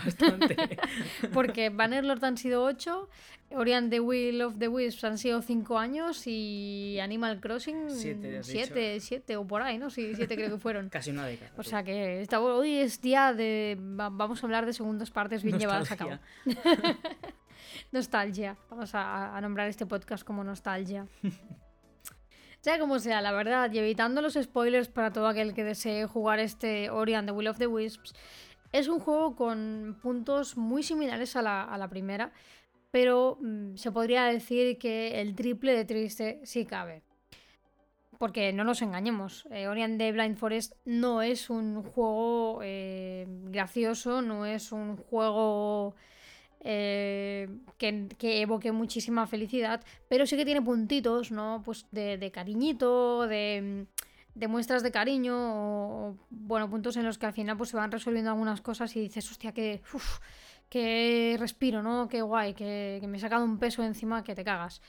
En cambio, si tuviese que deciros un, algún momento bonito o feliz eh, con este nuevo Ori, mmm, no podría, sinceramente, no podría. Te remueve las entrañas, te hace pensar en lo cruel, lo cruel perdón, que pueden eh, ser los sucesos con la gente y en cualquier caso siempre te deja un sabor agridulce en la boca. Es decir, como que te, te va dando una, un poco de cal y tres de arena. Mm, ¿Sabes? Va haciendo un poquito como así. Y la verdad es que no... Bueno, triste, triste de la hostia. O sea, cuando... Si tenéis, por ejemplo, Xbox Game Pass y queréis probarlo ya y tal, y todavía no lo habíais hecho, yo os recomiendo que, bueno, en vistas de que vamos a escasos de papel del culo y Kleenex también, pues bueno, coged, no sé, La lo camiseta. que sea, la camiseta o yo que sé, una camiseta usada que tengáis por ahí, antes de haceros una mascarilla, pues la usáis para perro. sonarlos los mocos. Y mm, os lo ponéis al lado, os ponéis un poquito de agua para aclarar un poquito la garganta y quitar ese nudo que se te va haciendo. Y entonces ya pues podéis estar preparados para, para jugar. Ah, sí, bueno, y un poquito de colirio para los ojos. ¿Vale? Nada. Y este es el kit de kit de iniciación para Kit de jugar a. ¿no? No, es el kit de iniciación de Ori and the Will of the Wisps. En cuanto a la jugabilidad, eh, se podría decir que es más de lo mismo que la primera entrega, con cambios en la dificultad. A mí me pareció en general más fácil que el primero, ya que nos dan un abanico amplio de, habilidades y ayudas eh, que usar a nuestro antojo. En el primero. En el primer Ori, ya sabéis, si no lo habéis jugado, pues lo vais a saber ahora. Pero básicamente, como que vas descubriendo unas habilidades principales que vas, eh, a medida que te vas eh, encontrando con micro bosses o micro bueno, enemigos y vas haciendo cosillas, vas encontrando árboles de luz y entonces como que tú como, como ente del árbol de nivel pues vas absorbiendo esas luces, ¿no? Esto no ha cambiado en este nuevo Ori y hay esas habilidades que son como principales que tú vas consiguiendo poco a poco que suelen eh, llevarse a cabo pues con un doble salto, eh, con un triple salto, y como no, perdón, el triple salto no, el doble sí, que lo consigues así. Hay algunas de estas habilidades que, las consigues mediante esto, estas luces que consigues a partir de los árboles, ¿no? Pero aquí la gracia llega en cuando, eh, cuando tú puedes combinar estas, es decir, llegará un momento en el que habrás conseguido X habilidades y como principales tú puedes decidir cuáles asignas a qué botones. ¿De acuerdo? Entonces esto te, te, aporta como una, un dinamismo a la hora de jugar porque tú decides qué tipo de, juego quieres llevar a cabo. Sí que habrán algunas habilidades que impepinablemente las tendréis que llevar encima por, porque a lo mejor para llevar a cabo X acción pues tenéis que tenerlas aplicadas. Pero eso no significa que las tengáis que llevar siempre aplicadas y que no podáis jugar un poquito con esta dinámica de cambio de tipos de habilidad. Además, eh, Además de estas habilidades principales, también tendréis otras que vais a ir eh, desbloqueando durante el transcurso. No os voy a decir cómo porque tampoco quiero haceros un spoiler, pero poco a poco las vais descubriendo y las vais comprando y demás, porque hay un sistema de compra que esto es nuevo. Y volvemos otra vez al tema de que se agiliza el proceso de decidir, o sea, de cómo jugar, ¿no? Esto lo que ha hecho es que ha traído como una... Al menos a mí me ha dado la sensación de que ha rebajado la dificultad del juego. Porque claro, al, poder elegir tú la estrategia que llevas a cabo y no, no estar limitado en cuanto a unas habilidades muy concretas, lo que haces es, bueno, atrae, trae una parte de gracia al juego pero a la vez le aporta como más eh, menos dificultad, ¿no? Porque dices, mira, pues si este bicho hace tal, y hace cual, y hace no sé qué, o aquí tengo que hacer esto, esto y esto, mira, me combino estas habilidades y tira que te vas. oye, andando que es gerundio, que esto lo saca en un momento. Entonces, tanto las habilidades principales como las secundarias, que entre las secundarias tenemos el, triple salto, pues claro, para conseguir sobre todo lo que son objetos eh, escondidos y fragmentos y cosas de estas, va genial, la verdad. Y Gracias a este tipo de habilidades, con un poco de paciencia y agilidad con el mando, es relativamente fácil y rápido conseguir células de vida y de energía. Con lo que con un poco de suerte, cuando lleguéis al primer boss, tendréis suficiente para que no os haga eh, fácilmente papilla. Porque además os recuerdo que Ori es un juego de estilo roguelike. Entonces, eh, eso implica que podéis ir pese a que Ori realmente tiene como un, camino muy marcado, porque realmente tenéis un mapa muy grande, un poquito más grande que en el primero, eh, y obviamente os podéis patear todo el mapa tal como queráis. Habrán zonas que sin X habilidad principal no vais a poder eh, destapar o no vais a poder acceder, con lo que llega un punto en el que llegas a, una zona del mapa que te eh, obliga, digamos, a retroceder y tomar otro camino, ¿no? Pero la gracia de mm, esto es que puedes intentar descubrir algunas zonas y tal para acabar recopilando un poquito de células de vida y de energía. Ya os digo, es la gracia del roguelike, pero además con esta inversión en. Perdón, esta mejora en cuanto a la jugabilidad y esta inversión, digamos, en habilidades nuevas, pues cambia la cosa. ¿Dirías que el combate, a pesar de, ser más fácil, como he dicho, es, más divertido? Dado que tienes un abanico bastante grande de habilidades en comparación al otro juego. Bueno, mm, no sé si decir que más divertido, pero es, como decía, agiliza las cosas. Más dinámico, ¿no? Sí, lo hace mm. más dinámico. O sea, a mí Ori de Blind Forest me encantó en, todos sus aspectos, en el tema de la jugabilidad, en la historia, en todo, gráficamente, me encantó. Entonces, por mí, si hubieran seguido con aquel, aquel método, por ejemplo, y simplemente hubieran cambiado las habilidades, me hubiese estado igual de bien. O sea, no. Me sorprendió el hecho de que hubiesen mm, un poco, o sea, habilidades nuevas y que tuvieras que combinarlas a tu gusto y antojo jugando un poco con la estrategia. También hay mejoras de equipo, es decir, no solo son habilidades em, activas como tal, sino que hay algunas pasivas que también... O sea, por ejemplo, en el primero lo que teníamos era como un árbol de habilidades en el que tú invertías. Es decir, digamos que eh, en el juego hay un máximo de, de, mm, como puntos que puedes llegar a conseguir, ¿no? Y con esos puntos que vas consiguiendo y esos niveles que consigues, de, eh, desbloqueas desbloqueabas perdón, habilidades. Pero digamos que todas tenían como un, un camino a seguir, ¿no? Era como la, habilidad 1, la habilidad 2 es la mejora del 1, la habilidad 3 es la diferente, la 4 es la mejora de la 3, etc. Y sí que podías optar por un camino más agresivo o, mm, o más de, vida y defensa, pero en este caso digamos que puedes llegar a desbloquear todos los caminos en cualquier momento y simplemente eh, decidir en qué, o sea, decidir en todo momento qué tipo de estrategia llevas a cabo. O sea, yo ahora mismo quiero ser muy tanque, puedo serlo. Si ahora de repente quiero ser totalmente mm, a full damage y que de una hostia me revienten, pero yo a ellos también, pues también puedes hacerlo.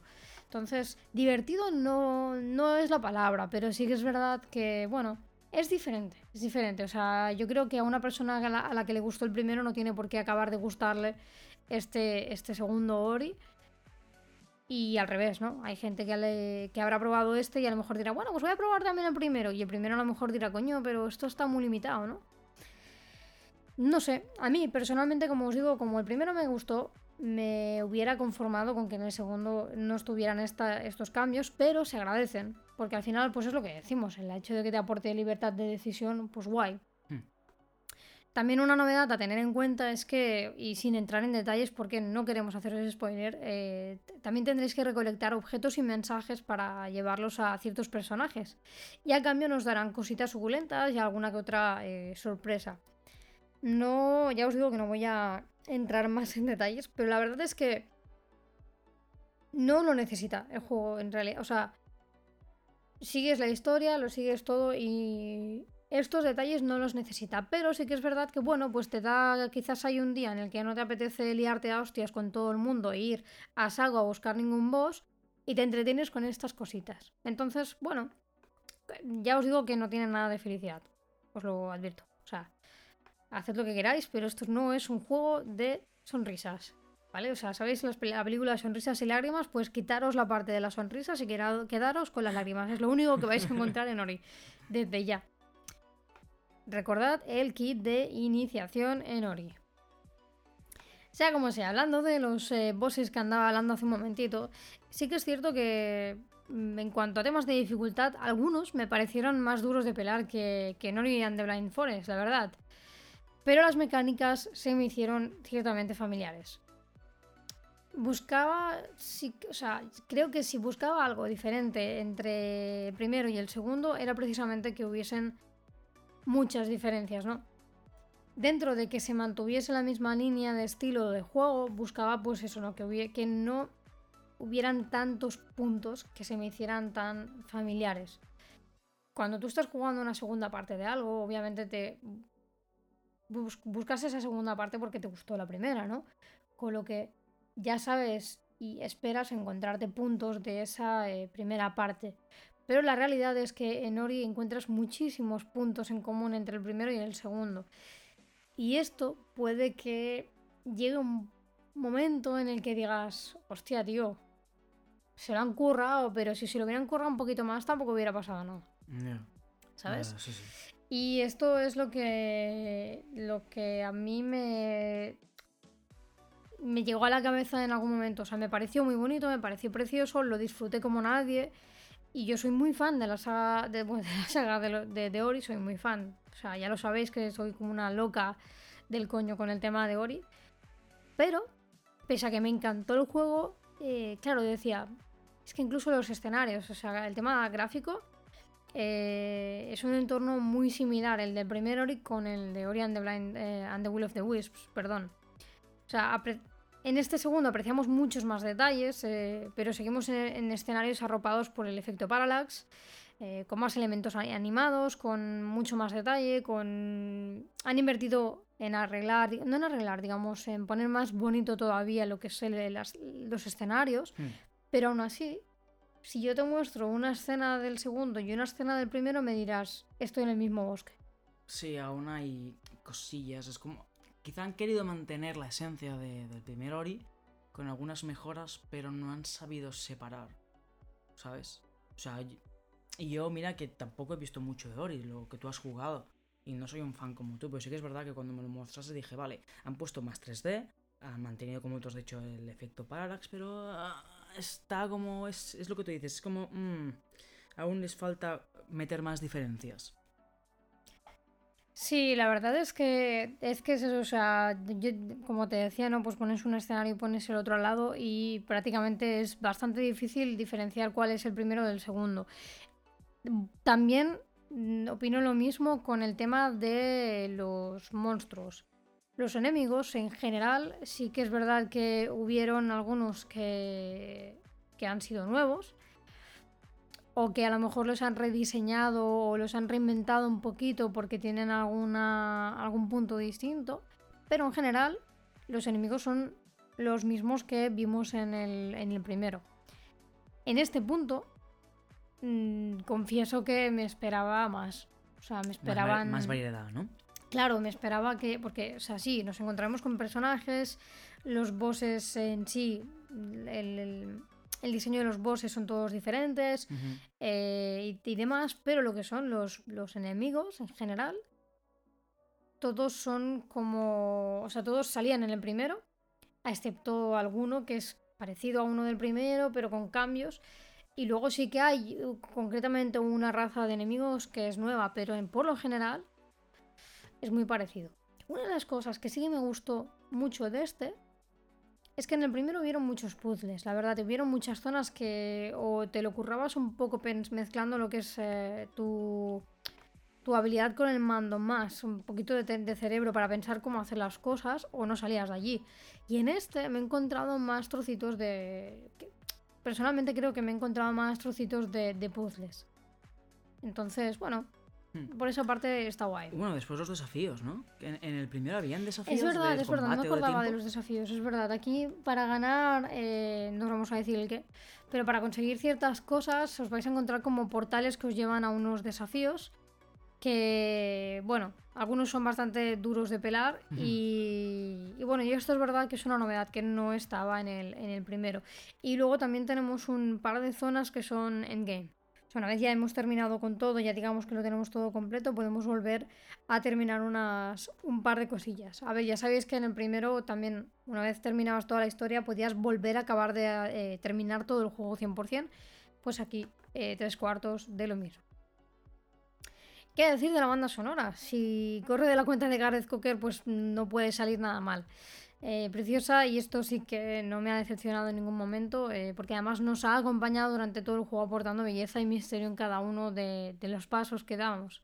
Entonces, por el tema de, de la música no me puedo quejar para nada, para nada. La verdad es que es muy bonito. Sí, yo- en Spotify, que cuando tienes a alguien en tu lista de amigos, puedes ver lo que está escuchando. Y efectivamente, Anuski estaba todo el rato con la banda sonora de, de Ori. tenemos una, tenemos una, una lista de reproducción de concentración que la llama, y cada dos por tres se cuela alguna canción de Ori. O sea que sí, yo confirmo que le ha gustado. Y realmente como he dicho antes, yo no he jugado el juego. No es, no es un juego que me atraiga. Ya lo dije la primera vez que hablamos sobre Ori en The Blind Forest. Porque a mí los plataformeros nunca me han atraído. Me, me muchísimo.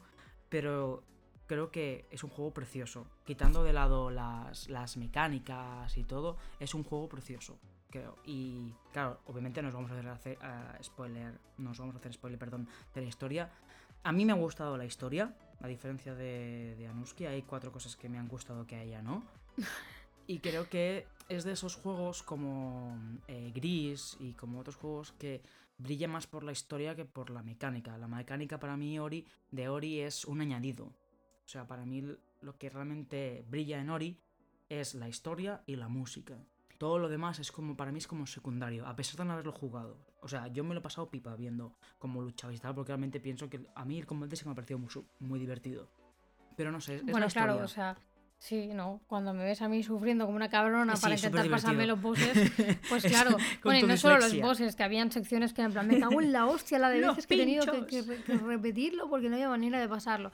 A ver, yo no he dicho que la historia no me, no me haya gustado, o sea, perdonad si es lo que se me ha entendido cuando os he dicho lo del kit inicia- de iniciación y todo el rollo. Pero, o sea, no es que no me haya gustado, simplemente creo que eh, la, la historia del primer Ori es una historia triste, es una historia gris, ¿no? Un poco oscura, pero tiene puntos de luz. ¿De acuerdo? Tiene puntos de luz y al final pues tienes como sensaciones en algunos momentos de descanso, de, de hostia, uf, qué guay, por fin, ¿no? Y ha pasado esto y uf, qué peso me he quitado de encima, qué, mm, qué descanso, ¿no? Sí. Pero en cambio, en este era como todo el rato, o sea, si realmente le prestabas atención a lo que es la historia, como dice Circen, que es lo principal de Ori and the, Blind- eh, and the Will of the, de Ori en general, eh, te dabas cuenta de que realmente el segundo parece estar eh, pensado por una persona en plena depresión. De verdad, os lo digo muy en serio. O sea, es una historia muy triste, mucho Sí, más sí, triste, mucho más triste que el primer Ori. Sin entrar en detalles, como siempre. Pero y además empieza del mismo modo, ¿no? Empieza como con un subidón de alegría, de guay, guay, guay, guay. ¡Pam! Te pegan la hostia del siglo y se te va toda la alegría en un santiamén. O sea, en la, primera media hora de juego ya has pasado por una montaña rusa de sentimientos y ya, te, ya estás triste y llorando como una magdalena. Yo no lloré en los directos, pero por pura Casi. dignidad. por pura dignidad. Pero me pasé los directos con un nudo en la garganta porque cada vez que eh, pasábamos de la tensión del momento de pasar y cruzar una zona y no sé qué, a de repente, pum, te explican la historia de lo que te está pasando y dices, joder, tío, pero ¿de verdad le está pasando esto? Yo creo. Y, y, o sea, que la historia es. O sea, que está guay la historia Sí, en sí, el es sentido que está muy currada, es muy preciosa, todo lo que tú quieras. Tiene mucho trasfondo y tiene. Que eso es lo que me gusta a mí de Ori. Tiene muchos puntos que pueden eh, sacarse de lo que podría llegar a pasar en la. en- Reflejarse, en- ¿no? reflejarse en la realidad. Es Mm. decir. Puntos muy realistas, que son tan tan realistas que pueden llegar a, si tienes un poco de empatía, pues pueden llegar realmente a, a hacerte sentir lo que sentiría una persona si le pasara esto en, en la vida real, ¿no? Y eso es lo que hace que un juego como Ori sea tan mágico. Pero claro, precisamente por eso también acarrea una tristeza por encima que, bueno, pues Hmm. es, es, es durillo, es durillo de tragar Ori. Por eso. Yo creo, poniéndonos filosóficos, que estamos tan acostumbrados a finales felices o a finales más dulces que agridulces, que cuando se nos presenta un juego donde hay más oscuridad que luz, nos choca. Porque es como, yo qué sé, es como cuando un juego nos da siempre de la mano y sabemos por dónde tenemos que ir y un juego que, que nos da la libertad, nos agobiamos. Estamos muy mal acostumbrados cuando en una peli también tiene un final triste, nos, nos quedamos, hostia, pues vaya mierda de final. No, mierda de final no, o sea, el final es así por algún motivo. Entonces creo que por eso hemos dicho antes de que realmente lo que pesa en Ori es la historia, porque es diferente, o sea, nos trata de manera diferente. No estamos acostumbrados a, a este altibajo de Ya. emociones de wow, qué guay lo que está pasando, No, no, y a ver, hostia, o sea, la depresión. Está claro que no todos los juegos van a ser como por ejemplo Animal Crossing, que vives en un mundo de fantasía hasta que te mata una tarántula, ¿no? Pero, o sea, está claro que no todos los juegos tienen que ser así y me encanta esa parte. Pero bueno, eso no quita que, por ejemplo, yo creo que una persona que de por sí tenga un mood triste en su vida, pues no, no creo que sea un juego para jugarlo, ¿sabes? Yo creo que con Ori te sacas, o sea, te lo terminas con una depresión del 15 encima. O sea, yo aquella noche estaba hecha mierda cuando lo habíamos terminado, de verdad. O sea, me fui. Me acuerdo que la noche que lo jugamos, la, la última partida, dije, va, me voy a quedar hasta que nos lo pasemos, tal. Y yo qué sé, eran las dos y pico cuando nos fuimos, o la una y pico, no me acuerdo ya bien. Ya tal, ya tal. Pero, pero que me fui y al día siguiente cuando me desperté, lo primero que me vino a la cabeza era al final y dije, ay, por Dios, tío, que no. Hmm. Que no, que no lo asimile, ¿sabes? Y me quedó como a mí, como un, un nudo en el, en el pecho que no, me- no había manera de sacármelo. Y cada vez que me acuerdo del final y de la historia en sí, es como, joder, tío, qué triste. me encantó, pero es triste de la hostia. Entonces, bueno, es como una especie de montaña rusa de sentimientos encontrados entre qué mm. guay está el juego, qué chulo, qué música, qué tal, qué pin, qué pan, qué gráficos, qué, qué efectazos, qué no sé qué, y hostia, qué daño. Creo que también es como percibimos cada uno la tristeza y que, o sea, sí, también. para mí, por ejemplo, no me pareció un final triste del todo. A diferencia de ti, o sea, yo lo vi de otra manera. Obviamente no puedo dar más detalles, pero, yo lo vi de otra manera. Pero eso también es la gracia y la forma de. O sea, la gracia de un final de un juego, ¿no? o de una historia, que cada uno lo interprete como mm. quiera. La cuestión es que, o sea, la, la, realidad de Ori y la gracia que tiene es que puede acercar a. Es lo que os decía, ¿no? Para mí lo primero que me venía a la cabeza era todo lo que ocurre puede, digamos, tener una traducción en lo que sería una situación en la vida real de hmm. una persona. Y esto para mí gana muchos puntos. Porque hay muchas historias que son simplemente, pues bueno, historias inventadas, que le ha pasado a fulanito de tal y no sé qué, y de repente ha tenido que ir a buscar a no sé quién, a no sé dónde, y bueno, pues empieza una historia y unas aventuras y por aquí y para allá. Pero bueno, son historias inventadas. Pero la gracia de Ori es eso, ¿no? Que si lo traduces bien, ¿no? Si lo sabes interpretar como toca eh, y lo entiendes, puedes encontrar eh, fragmentos de, las, de todo lo que va ocurriendo, de escenas que pueden llegar a ser eh, verdad y cosas que pueden. que pasan. En general pasan. Y cómo hacen esas situaciones que las personas se sientan, ¿no? Entonces, bueno. Para mí lo recomiendo. Pero sí que es verdad que si, por ejemplo, os puede más lo que es la jugabilidad y os puede más el, hecho de simplemente querer jugar un roguelike y pasar mm, por el aro y mil mierdas y, olvidaros de la historia y tal, pues bueno, posiblemente no lo recomendaría en el sentido de que es muy similar al primero. O sea, perdón, es muy similar en el sentido de que no han hecho un cambio de la hostia que tampoco lo tenían que hacer porque es un roguelike. O sea, si antes era un roguelike, ahora no va a ser un RPG, no me jodas. Pero dentro de este tal no hay como muchas, muchas diferencias en el tema de jugabilidad. Lo veo más fácil. Veo que han añadido cuatro cosas que lo hacen más dinámico y está bien.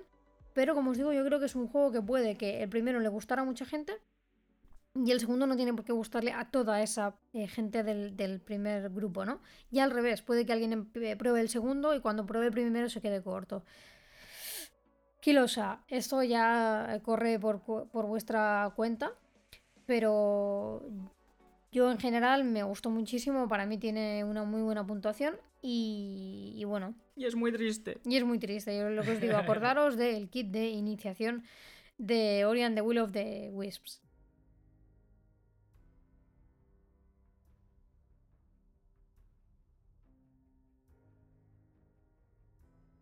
Y ahora sí, ya dejamos un poco de lado el tema de la tristeza y el tema de la nostalgia de años esperando que salgan algunos juegos y pasamos al tema un poquito más de actualidad.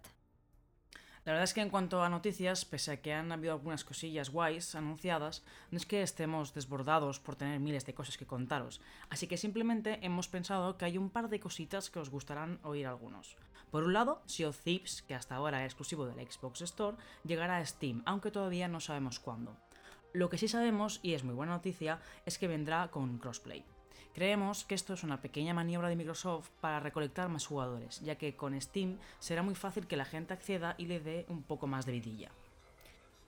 Hombre, pues yo creo que si lo han hecho por esto que, comentas, de, que, pueda que puede que sea una maniobra de Microsoft para recolectar más jugadores, yo creo que sería una buena, una buena mm, maniobra, porque tú y yo probamos hace, muy, hace poquito el Sea of Thieves, que por mm. cierto, si os gusta, que antes hablábamos de Ori, tenéis hasta, creo que es el 18 de mayo, para entrar al juego y, y que os den un, un set de banderas y cositas para de, con motivo de, de Ori.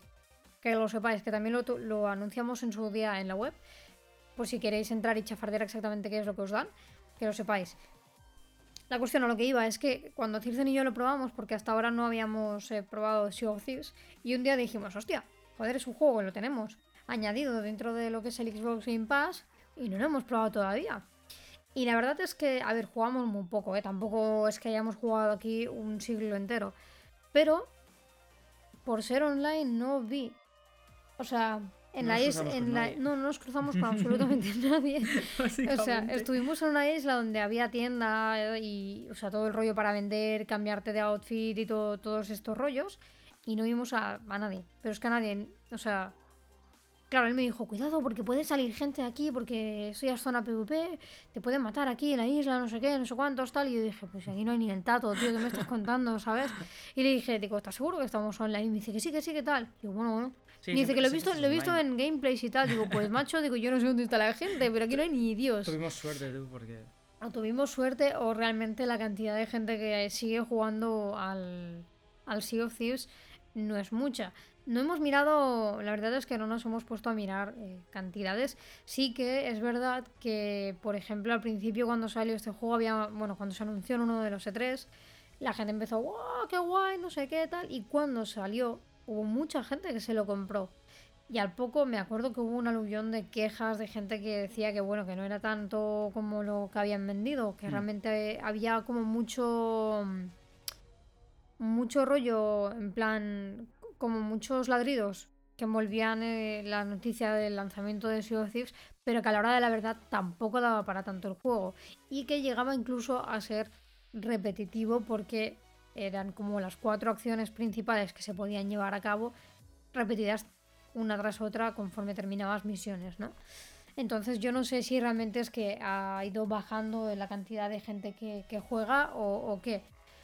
Pero bueno, si realmente es, eh, es esto y lo llevan a, Steam. Tampoco sabemos el precio al que lo lanzarán. Pero bueno, imagino que sí que será un poco recolecta de gente. Sí, porque al fin y al cabo, hoy en día no todo el mundo tiene Windows 10. No todo el mundo quiere pillar el Xbox Pass. Así que Steam, que eso no es una plataforma que todo el mundo pueda acceder. Así que es una buena maniobra. Y a ver, después de las últimas actualizaciones y lo de las, los... Creo que leí los, los distintos tipos de, misiones y cosas nuevas que han añadido. Yo creo que van a, pillar bastante gente. A ver, no es un juego aburrido, solo que tienen que mover bien sus fichas, porque ahora mismo les está yendo bien a medias. Y yo espero, sinceramente, que con lo de Steam les vaya mucho mejor. Porque es un juego que es un diamante bruto, o sea, tiene algo. Si no, a ver, sí, es un juego que, o sea, yo cuando lo vi dije, me llama mucho la atención, está guay.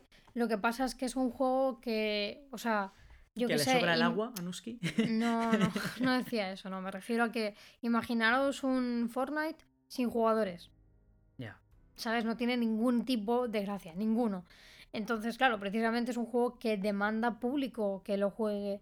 Sí, sus servidores están precisamente vacíos de gente porque por los motivos X que sea, porque hay más juegos, o hay juegos con. Porque, a ver, un juego más, repetitivo que los de tipo Fortnite, como el último Call of Duty y todos estos, no hay ninguno. O sea, te matan, vuelves al avión, te vuelves a tirar, vuelves a, morir, te y así, ¿sabes? O sea, es todo el rato lo mismo en el sentido.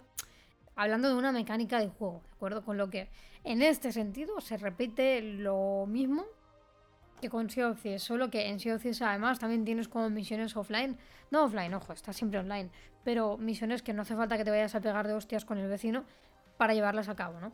Entonces, bueno, no sé, no sé. Yo, por ejemplo, no soy súper fan acérrima de este juego, pero porque, bueno, pues todo lo que lo envuelve es mar. Y a mí no es precisamente mi, mi rollo, un rollo que me, que me guste demasiado, ya sabes, que tengo, me da mucho miedo el agua. Entonces, bueno, de hecho, hubo un momento en el que yo iba llevando el barco y entramos de pleno en una tormenta y le dije a Circen, ¿sabes qué? Mm, va, yo me bajo a Chicaragua, tú te quedas arriba conduciendo, yo no quiero estar aquí arriba, porque parecía de verdad que nos fuéramos a meter de, de lleno el agua. Es que de ambientación está muy guay, porque las, las tormentas... A ver, no es un juego de graficazos estilo, yo qué sé, The Last of Us, The Witcher, ¿eh? o sea, es estilizado como, como el estilo de Fortnite, el Stylized, que se llama, y el Downless. Eh, pero a mí las tormentas me parecieron súper guay, o sea, daban miedete. A mí el mar no me asusta como Ana, me incomoda, lo respeto porque es el mar, ¿vale? Es muy grande. pero está muy guay, está muy guay. Pero sí, sí, o sea, esperamos que la mecánica esta funcione y haya más piratillas que, que abordar. Sí, porque es lo que digo, que la gracia aquí está en, echarte unas risas con el con tu amigo, ¿sabes? En plan, tú con tu barco, él con el suyo y una guerrilla entre uno y el otro. Aquí está la gracia, yo creo. al final. Ya no solo el poder maquetarte el barco como te salga de los huevos, sino el poder echarte unas risas de, ¡onda, mira que te has disparado, que no, que mira, que sí, que tal! No sé.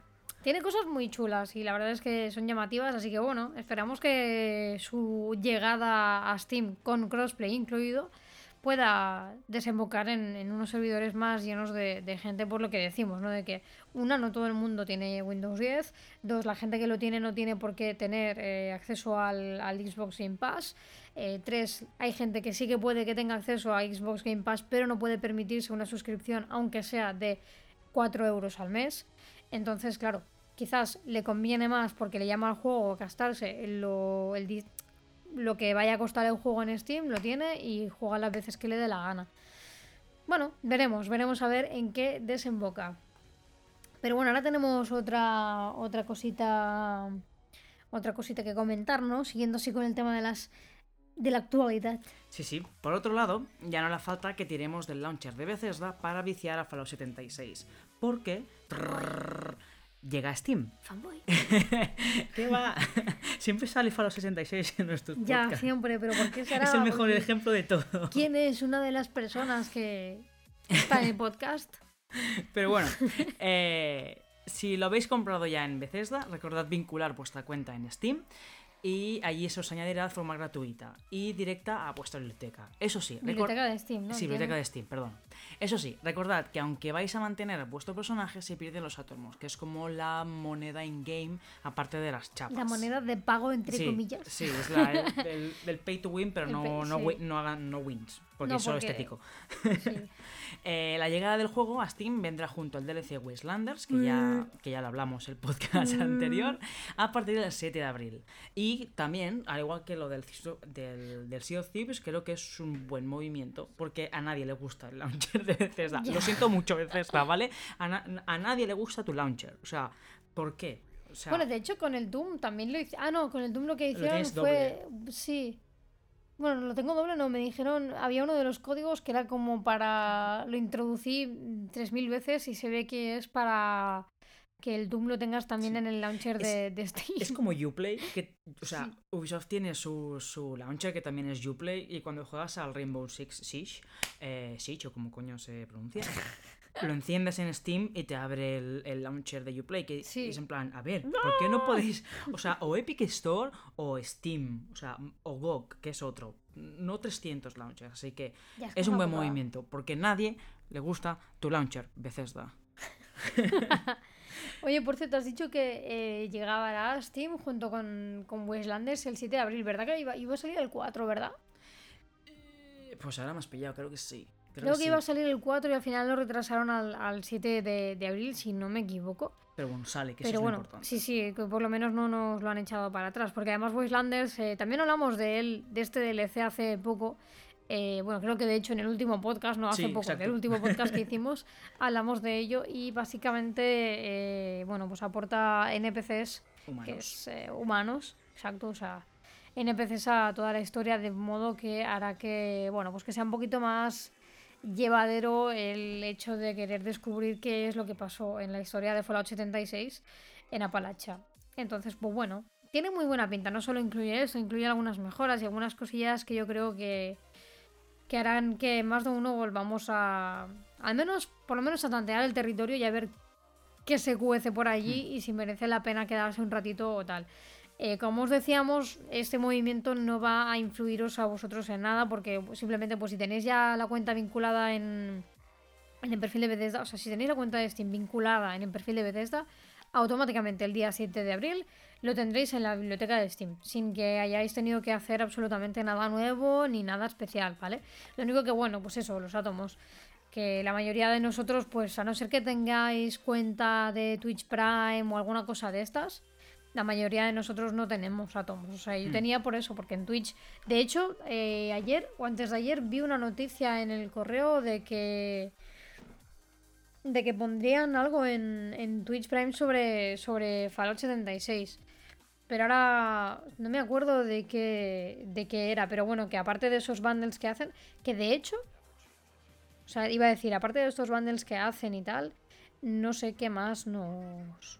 Mm, no sé qué más podría ser que perdiéramos en, en la cuenta. Sí, o sea, Que lo que yo no sé, que voy a comentar ahora, si todos estos paquetes eh, que van a hacer, que van, que siguen haciendo en Twitch, o sea, básicamente si tú tienes Amazon Prime y te metes en Twitch, recibes como paquetes de recompensa de varios juegos. En este caso, en el Fallout 76, pues también están añadidos.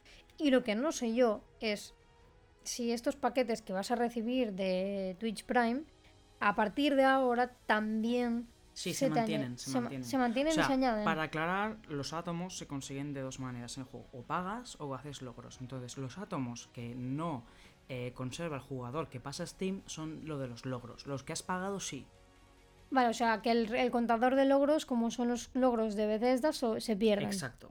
Es como que... Y si tienes algo comprado... Eso se mantiene. O sea, lo que, los átomos que tú has pagado los mantienes. O sea, al fin y al cabo... si por ejemplo a partir de ahora, yo que sé, quieres seguir jugando solo con Steam, o sea, puedes hacer una cosa, te gastas los átomos que, que quieras que tal, Sí, y ya, ya está, se te sí. aparecerá todo el contenido. Bueno, eso Claro, se guay. supone que es como que reinician los, los logros, o sea, todo lo que vayas ganando, pues bueno, mientras no lo hayas pagado, pues lo vas a perder. Claro, es que sería muy injusto que si, por ejemplo, te has gastado 30 euros en átomos, mm, eso lo vayas a perder, ¿sabes? No cuente. Claro. Eso no puede ser. Bueno, está bien, por lo menos se mantiene, hacen como un 50-50, ¿no? Se mantiene todo aquello que no sea de, de pago y ya está. O sea, perdón, de pago no. Se mantiene todo lo que haya sido de pago, pero no los que sean por logros. Y bueno, imagino que en Steam, en Steam también tendremos más logros Sí, de los que había. logros, sí, sí. No, no digo tendremos más logros. Ah, más, ah, seguro. Imagino que sí. Que se lo habrán currado. Es lo guay de. Steam, los logros. Sí, sí. Es lo- yo creo que cromos. últimamente. Bueno, los cromos a mí me la traen un poco al pairo. pero lo que son los, los logros era lo único así que me. Hasta ahora me frenaba de jugar en otra plataforma. O sea, habían veces que decía, bueno, puedo comprarme este juego para Play, para Switch o para Steam. Y el único motivo por el comprármelo para Steam era. Era por el tema de los logros. Me recuerda a nuestro compañero Luis que siempre nos preguntaba, ¿este juego está en Steam? No, ah, pues entonces no lo quiero porque quiero logros. Es más solo por los logros. Sí, sí, sí. Sí, sí. Pues bueno, ya habéis visto estas dos. Estas son las únicas dos novedades. Bueno, hay otra más, que es el nuevo Final Fantasy que han sacado para. Es como, es como un Final Fantasy Tactics que han sacado ahora para, para móvil. Y la verdad es que está bastante parecido a lo que fue el original para PlayStation en su día. Así que si os moló, mm, dadle, echadle un vistazo. Ahora no me acuerdo del nombre. Lo íbamos a comentar, pero como es un juego que al final a mí no me terminaba de funcionar bien en el móvil y tal, y al final ya pues no lo probé del todo. Y entonces lo hemos retirado del podcast, pero sí que bueno, quería comentarlo porque yo que sé, si queréis echarle un vistazo y no os habéis enterado de que ha salido, que sepáis que tanto para iPhone como para, como para Android, o sea, tanto para iOS como para Android, está el juego. Si buscáis por Square Enix lo encontraréis rápidamente. Y es como un Final Fantasy Tactics, ¿vale? Es muy parecido. Bueno, seguimos un poco con el tema de la actualidad, aunque esta vez realmente es un poquito más de opinión. Y es para avisaros de que Resident Evil 3 Remake ya está disponible para que os gastéis los dineros y lo compréis. O a- algunos de vosotros ya habréis estado jugando a él, os lo habréis pasado, y etcétera, etcétera, etcétera. Pero sin embargo, nosotros aquí, eh, bueno, algunos otros, otros estaréis esperando que os llegue la, la edición física que quizás tenéis pillada desde hace tiempo. Aunque si no es así, pues que sepáis que podéis acceder a, a la digital y disfrutarla por igual, ya que mejor que durante esta cuarentena podamos eh, ahorrarles trabajo a los repartidores que se juegan la vida a diario. Dicho lo cual, en, en G4M le hemos eh, dado un tiento a la, a demo, aunque no es el juego, sino la demo. Y bueno, la demo como tal nos ha sabido a poco, sinceramente. Los controles un poco derrapados, eh, pero mantiene esa sensación de nervios constante y el ansia de querer correr más cuando nos han hecho daño y cojeamos, que esto no es ningún cambio, es decir, todos los eh, Resident Evil destacan no por precisamente eh, cosas como esta, ¿no? En plan, la parte relativamente realista de que vas un poquito jodido y obviamente pues no estás para por la labor de ponerte a hacer un slalom.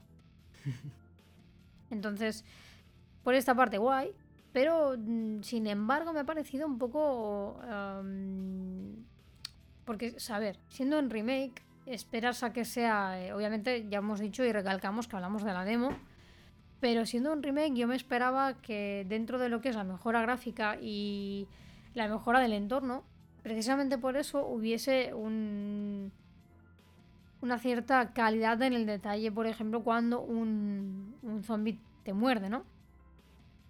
Y realmente me he llevado un chasco que, ojo, mmm, al, como antiguamente, o sea, en el original no era así, pues tampoco tienen por qué serlo aquí, pero me que conste que yo me lo esperaba, el hecho de que si un zombie te muerde en el cuello, eh, no se te vea el cuello mm, perfectamente igual, tal como si no te hubieran mordido, ¿sabes? Con una pequeña salpicadura de sangre. Me ha parecido súper gracioso porque digo, o sea, me acaban de... O sea, me acaban de clavar las, toda la dentadura en la clavícula y no tengo ninguna marca, ¿sabes? Las cremas. Sí, sí, no sé. Me ha parecido un poco graciosete, pero bueno. La verdad es que en cuanto a jugabilidad me ha gustado. Me ha gustado. O sea, es cómodo jugar con el mando. Porque luego lo hemos probado para Play 4, perdón. PlayStation 4. Y bueno, pues la jugabilidad me ha, me ha evocado al, al original, con lo que en esta parte pues guay. Pero ya os digo que gráficamente muy chulo, aunque con cositas un poco, eh, como por ejemplo también un Nemesis un poco aburridito. Os puedo decir que me dio una pechusque bastante más grande y más miedo en el original que no aquí. Aquí ha aparecido un Nemesis con lujo de detalle, muy chulo a simple vista, pero que no sé, que he podido ir corriendo tranquilamente y en un momento me lo he sacado de encima sin hacer maravillas, ¿no? Que sí, que es una demo, pero no... Sí, es lo que te iba a decir, que, es que también quizás es una demo. Ya, pero dentro de que es una demo que sal, sacó, la sacaron hace muy poco, en plan, que no hay mucha diferencia entre la fecha de lanzamiento y lo que es la demo, sí que obviamente puede diferir, pero dentro de lo de que difiera, coño, lo que es el trocito de, de gameplay ha sido como muy ¿Y el, juego de cámaras clásico se, ha conservado? Lo de que cuando ibas por un pasillo la cámara no te seguía, sino que la cámara se quedaba atrás y todo. Sí no. O sea, han hecho un efecto extraño. O sea, sí que se mantiene esto, pero hay puntos en los que lo han cambiado un poquito para mejor. Es que yo me acuerdo. o sea, yo, yo he de confesar que he jugado poco a los Resident Evil. Porque no eran unos juegos. En mi casa creo que no me dejaban jugarlos. Porque mi cuñado decía, oye, que este juego es de zombies y aparece sangre. Que ya ves tú la sangre que aparecía en la calidad del juego. Y jugué muy poco como de Strankies. Y me acuerdo que la cámara era lo que peor llevaba porque me mareaba mucho. O sea, me, mareaba en plan de que, como era, es estática, era estática, perdón, no sabía lo que estaba mirando. Y aparte me acuerdo que los controles eran muy eh, iba a decir epilépticos, pero muy sólidos, en plan que el personaje giraba en sí mismo y, no sabía. Ah, ya sé qué decir, pero no me sale la palabra. Eh, eh ortopédicos. Ortopédicos, eso. pero bueno, a ver, es una demo. Yo lo poco que he visto que has, que has jugado. Ha sido muy corto. Sí. Ha, sido, muy, muy cortito, la verdad. O sea, yo sabía que era cortito porque había visto el resumen de. O sea, los tiempos de vídeo de gente que había grabado las demos para calcular más o menos cuánto tardaría en pasármela y veía eso, ¿no? Que era a lo mejor media hora y he pensado, coño, si te, te paras a leerlo todo y aún así solo tardas media hora, pues yo al final he ido chafardando todo, probando mil cosas y tal, y entre mm. pitos y flautas he estado 50 minutos de, de, demo.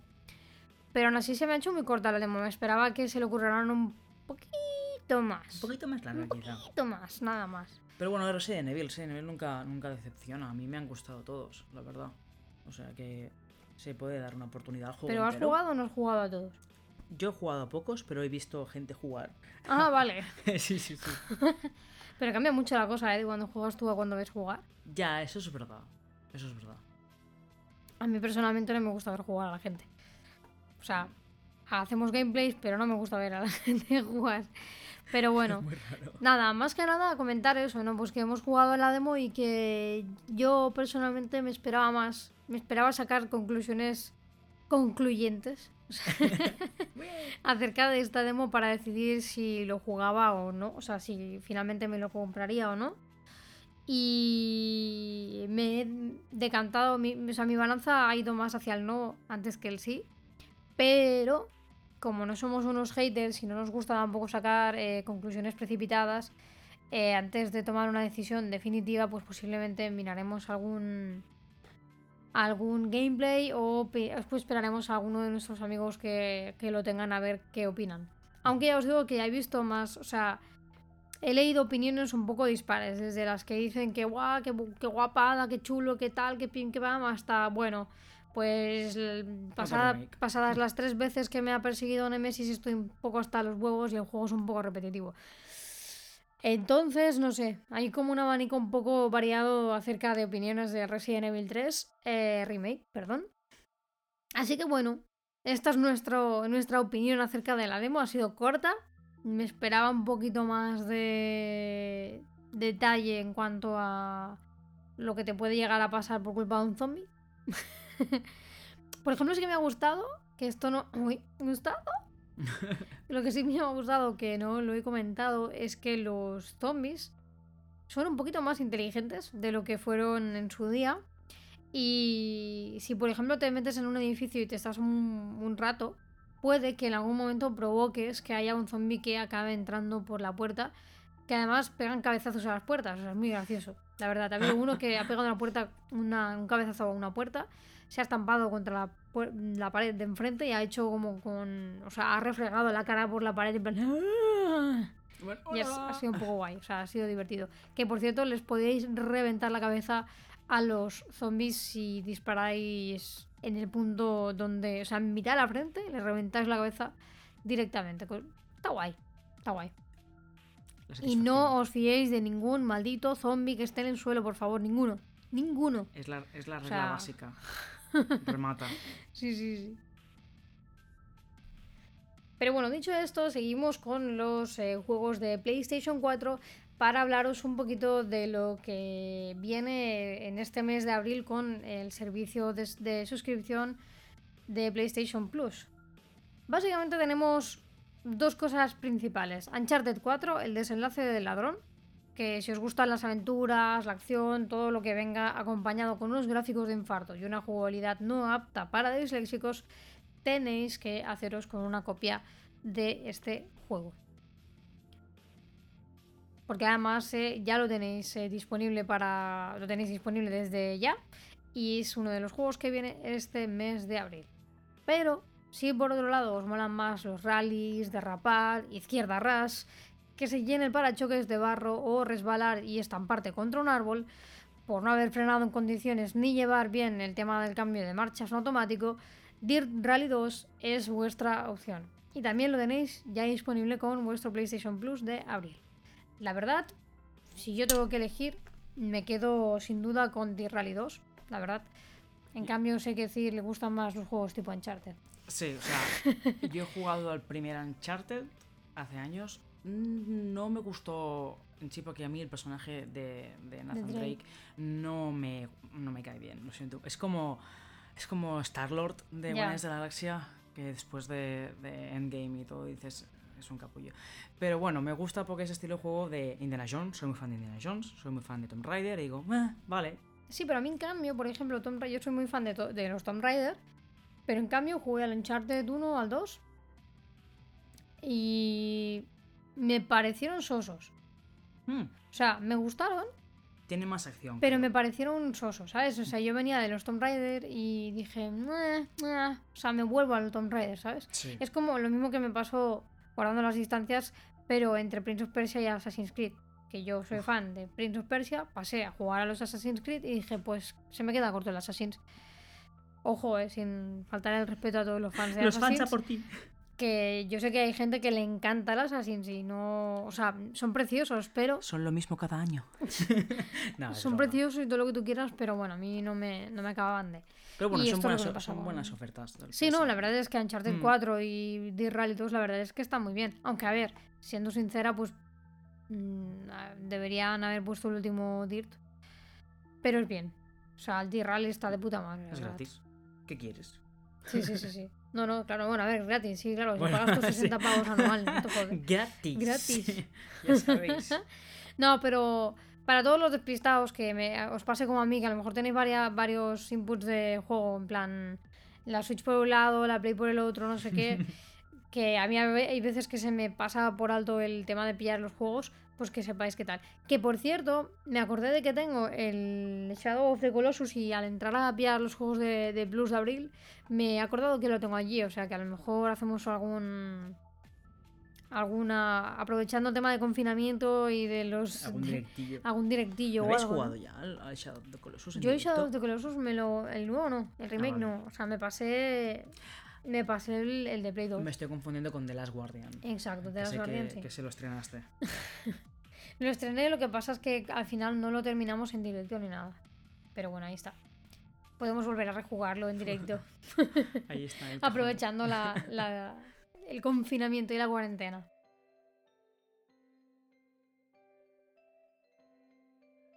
Bien, si Stardew Valley os dejó encantados, Chucklefish nos trae Witchbrook, un juego inspirado en Stardew Valley con aire de Harry Potter de magia potagia.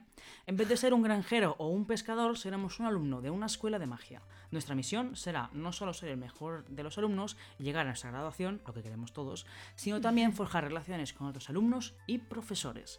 Y el, tiene pinta. O sea, es precioso. Es como Stardew Valley, pero mucho más bonito, con mucho más píxeles. Y oye, yo no soy fan de Harry Potter, pero eso de ser un alumno en una escuela de magia es un tipo de argumento de un juego que siempre atrae. Y Sí. mola, mola, mola.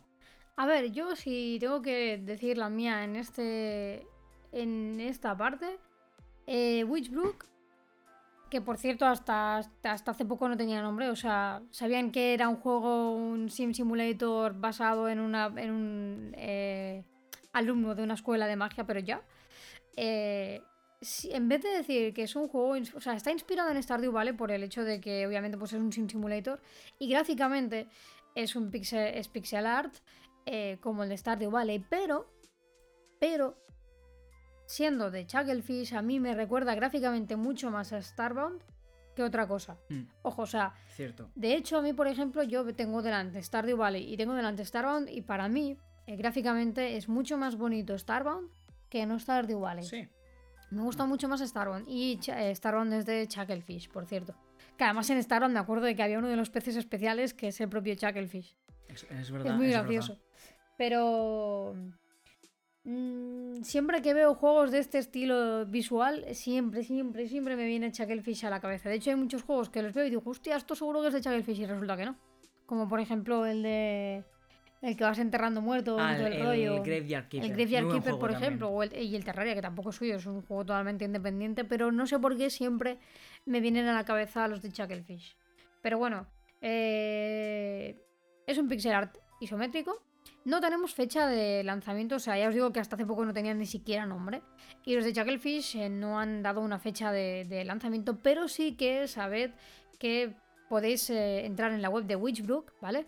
Y si queréis suscribiros, eh, suscribiros perdón, al newsletter para que os mantengan informados acerca de cómo van a ir avanzando con el juego. Nosotros ya lo hemos hecho, ya estamos allí metidos para enterarnos de todo lo que vaya pasando, porque este estilo de juegos a mí siempre me entran por los ojos. O sea, son un tipo de juegos que no lo jugaré siempre, porque visualmente es como que mi cabeza tiene que estar preparada para saber lo que va a jugar. O sea, no es como, por ejemplo, un Animal Crossing que visualmente dices, sí, me apetece siempre. A mí, en este caso, los juegos tipo, o sea, gráficamente estilo Stardew Valley o Starbound, me tienen que apetecer. Porque son, quizás, o sea, están muy llenos de detalle, pero al ser muy chiquitín y tal, pues como que te tienes que fijar más en las cosas y me cuesta, visualmente me cuesta Concentrarte, ¿no? Sí, no, bueno, no concentrarme, sino concebirlos, ¿no? En un momento... No, no son para todo, toda hora del día, para, al menos para mí. Pero bueno, eh, decíamos que en realidad está basado en Stardew Valley porque es un Sim Simulator, ¿vale? Básicamente tendremos... eh, tendremos magia, tendremos sistema de crafteo. eh, de- dentro del cual se incluye, pues obviamente, el tema de los potines, las pociones y todo este rollo también está incluido. Tendremos granjas y cultivos. Eh, tendremos también farming en el sentido de que tenemos que recolectar eh, objetos y, y cosas.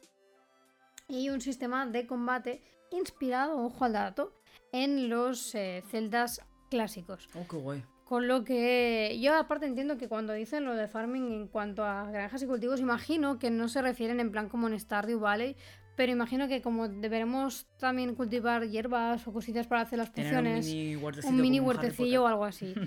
Ojo que esto, o sea, el tema de lo de la granja lo hemos eh, intuido nosotros por, el, por uno de los posts oficiales que han sacado ellos, pero no han dado ni imágenes ni más detalles que esto, o sea, puedes intuir a partir de lo que se han dicho, pero son todo suposiciones porque no hay, digamos, nada escrito sobre papel, ¿vale? Pero bueno, es un juego que nos ha entrado mucho por los ojos, estábamos chafardeando como siempre indies que pudiésemos destacar y aunque realmente no tenemos ni fecha de lanzamiento ni nada, pues la verdad es que pues es guay. O sea, cuando salen juegos así de este estilo, que son tranquilos, que son lo que decíamos antes, come horas. O sea, son juegos de los que te ponerte a jugar y, y sin darte cuenta te tiras toda la tarde tranquilamente, sin estar estresado ni nada, haciendo mil cosas y se te pasa el día volando, la verdad.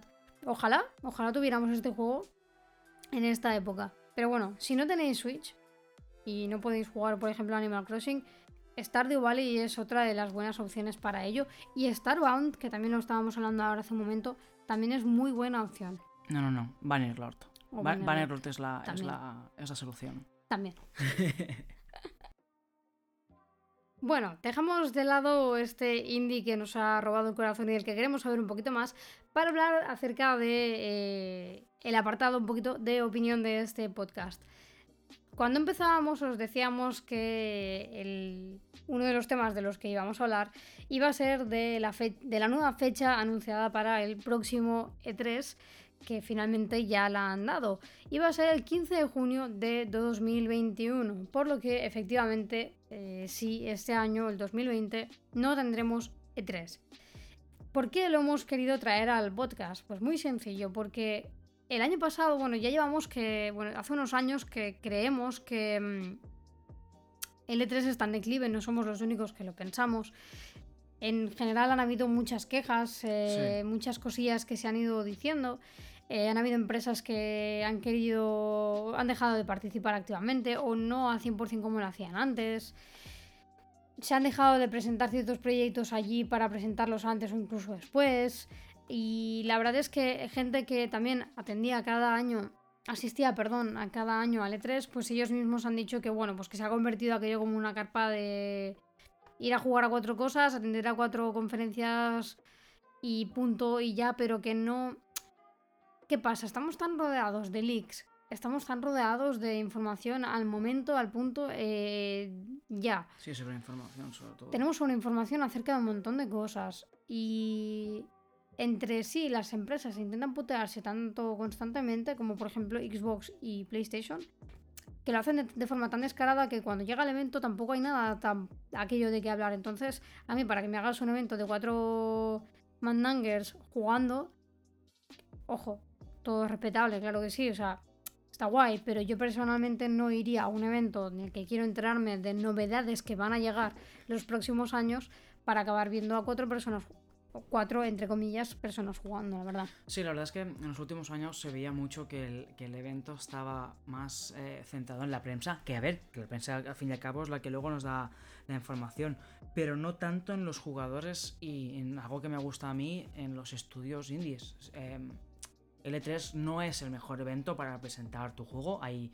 eventos que son mejores, como eh, PAX, por ejemplo. PAX es un muy buen evento para los, los, eh, estudios indies. Pero coño, el E3 van muchísimas empresas grandes y poder presentar ahí tu pequeño juego en, tu pequeño stand, pues estaba bien.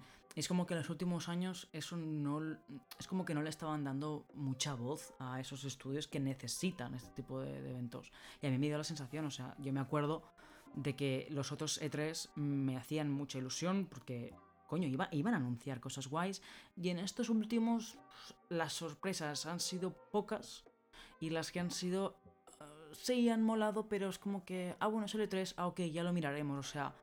Sí, o sea, yo me acuerdo que hubieron años que los que nos tirábamos, bueno, de hecho yo estuve cubriendo algún E3 en, en Guilty Beat y, y, nos poníamos la alarma y estábamos nerviosos por lo que iban a anunciar y estábamos aquí gritando como locos dependiendo de lo que, Mm. de lo que anunciaban, que, que incluso los compañeros me decían, pero cálmate, tía, cálmate, o sea, cálmate, por favor. Y estos últimos años ha sido como, boh, ¿sabes qué? Que lo hacen a las 3 de la noche, lo siento, pero ya mañana ya lo veré. Sí, de mirarlo el día siguiente. Y mirarlo al día siguiente y aún así darme la sensación de que, joder, pero es- esto, vale, hacía una semana que ya lo habían dicho. Esto, boh, tampoco, tampoco es muy nuevo. Esto, anda, mira, sí, hablan para decir que se retrasa este juego tres años más. No, o sea, de hecho, nosotros al principio hablábamos de ojalá en algún momento pudiésemos eh, permitirnos el viaje y la estancia allí de una semana Sí, pero no. para, para asistir a lo- todos los eventos de, de- dentro del E3, ¿no? Y pues el año pasado y el anterior ya fue como, ¿sabes? Bueno, mira tú, qué suerte los que pueden ir, pero tampoco tenemos aquello, hostia, qué pena, ¿no? Mm. No, la verdad es que Es no. como los Game Awards, que al sea, yo- principio. Yo, yo creo, o sea, pe- perdona por, por interrumpirte, pero yo creo que así como ha habido mucha gente que ha dicho, hostia, qué putada para, un, para la industria del videojuego que el E3 se haya cancelado en este 2020, yo personalmente creo que es un... O sea, no un punto a favor, sino que van a poder sacar partido a- de esta situación para dedicar un año más en invertir para intentar hacer el evento otra vez, o sea, que gane, que, que recupere otra vez la esencia de lo que era este Exacto, evento sí. y que de algún modo puedan conseguir que lo que lleve, o sea, si el E3 es un, que es un macro evento, no trae exclusividad y anuncios importantes, no sirve de una mierda. Porque a mí, para que una semana antes me digas que van a sacar, por ejemplo, el nuevo, el nuevo Elder Scrolls y que simplemente en el E3 me saques el tráiler, no sé, es que se pierde incluso la gracia de los de porque antaño lo que se hacía era como una lotería de qué de qué vamos de qué se va a hablar en el E3 y me acuerdo la- las quinielas de pues van a hablar de esto o sea eh. Microsoft va a hablar de esto esto y esto. Eh, Bethesda va a hablar de tal tal tal tal. Y todo esto era un cachondeo porque todos estábamos ahí atentos de hostia hostia hostia que seguro que seguro que llega esta noticia va va va y no o sea estos años nada Sí, la verdad es que el único 3 que a mí me emocionó mucho es el. Bueno, cuando anunciaron el Fallout 76. Porque. O sea, yo no sabía que, que estaban haciendo un nuevo Fallout. O sea, creo que nadie. O sea, fue algo como. Se comenta que están haciendo un nuevo Fallout y Bueno, que de- será de- online. De hecho, hacía una semana que estaban con el maldito vídeo aquel de. Es verdad. De la cuenta atrás. De la cuenta todo. atrás. Y, y ese E3 sí que me emocionó porque dije, coño, por fin Bethesda anuncia más cosas de, de sus sagas únicas que son. O sea, de, eh, únicas, no, perdón, de, la, de sus bebés, ¿no? De Fallout y, el de Scrolls. Y realmente ese 3 me moló. Pero no sé, es, como, es que te has dicho, ha perdido la, la esencia. Incluso eventos como los Game Awards, que son. eh, Bueno, que son premios a los mejores juegos, también ha- han perdido esa esencia, creo que, que es por la, por la cantidad de información, también la era digital, quieras o no, nosotros podemos saber cosas de videojuegos ahora por internet, nos, nos lo dan en streamings y en Twitch y tal, y creo que deberían no solo volver a sus raíces, sino intentar que, que cuando vayan a, a publicar un juego en el E3 sea algo único. Los leaks no se pueden eh, no me sale la palabra, no se pueden evitar porque siempre, siempre se cuela algo, o sea, por error humano. Bueno, pero se pueden tomar medidas, porque Nintendo mira cómo no consigue que le liqueen Sí, eso es nada. verdad, eso es verdad. Al- Algo deben hacer Nintendo, los ninjas. Sí, sí. Pero hay cosas que no se pueden evitar, es comprensible, pero no sé, debería ser algo único, algo de, yo qué sé, como para mí el Fallout 76, yo no sabía que iban a sacar un nuevo Fallout.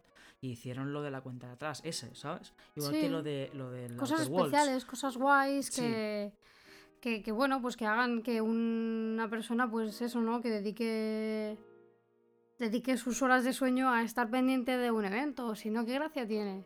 Que lo puedas hacer eh, a nivel mundial y que no tengas a nadie esperando o sí, pero no con esas ganas o ese ansia, ¿no? Hmm. No sé, yo creo que de verdad espero que lo que haya provocado coronavirus este año y, y el, el consecuente eh, cancelación del evento por culpa del coronavirus, espero que inviertan este año que viene en, en enfocarlo de otra forma y mejorar el, el evento para, bueno, pues para poder recuperar un poquito la ilusión. Sí. También te digo que podría no ser el efecto deseado y pese a que han dado ya fecha para el siguiente evento, que imagino que lo tendrá todo cerrado y que por eso han dado la fecha ya, pero imagínate que precisamente porque nos ha hecho el E3, en algún punto, claro, todo lo que nos haya llegado a anunciar en este E3, que yo pensaba que este E3, por ejemplo, eh, iban a sacar su armamento tanto Microsoft como Sony,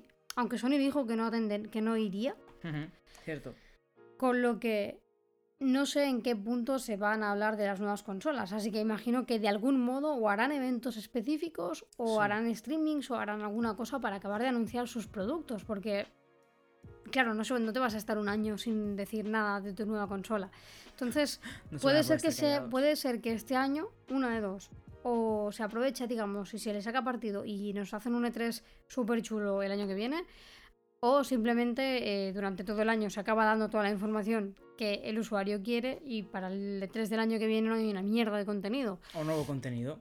Está. No sé, no sé. Todo podría ser.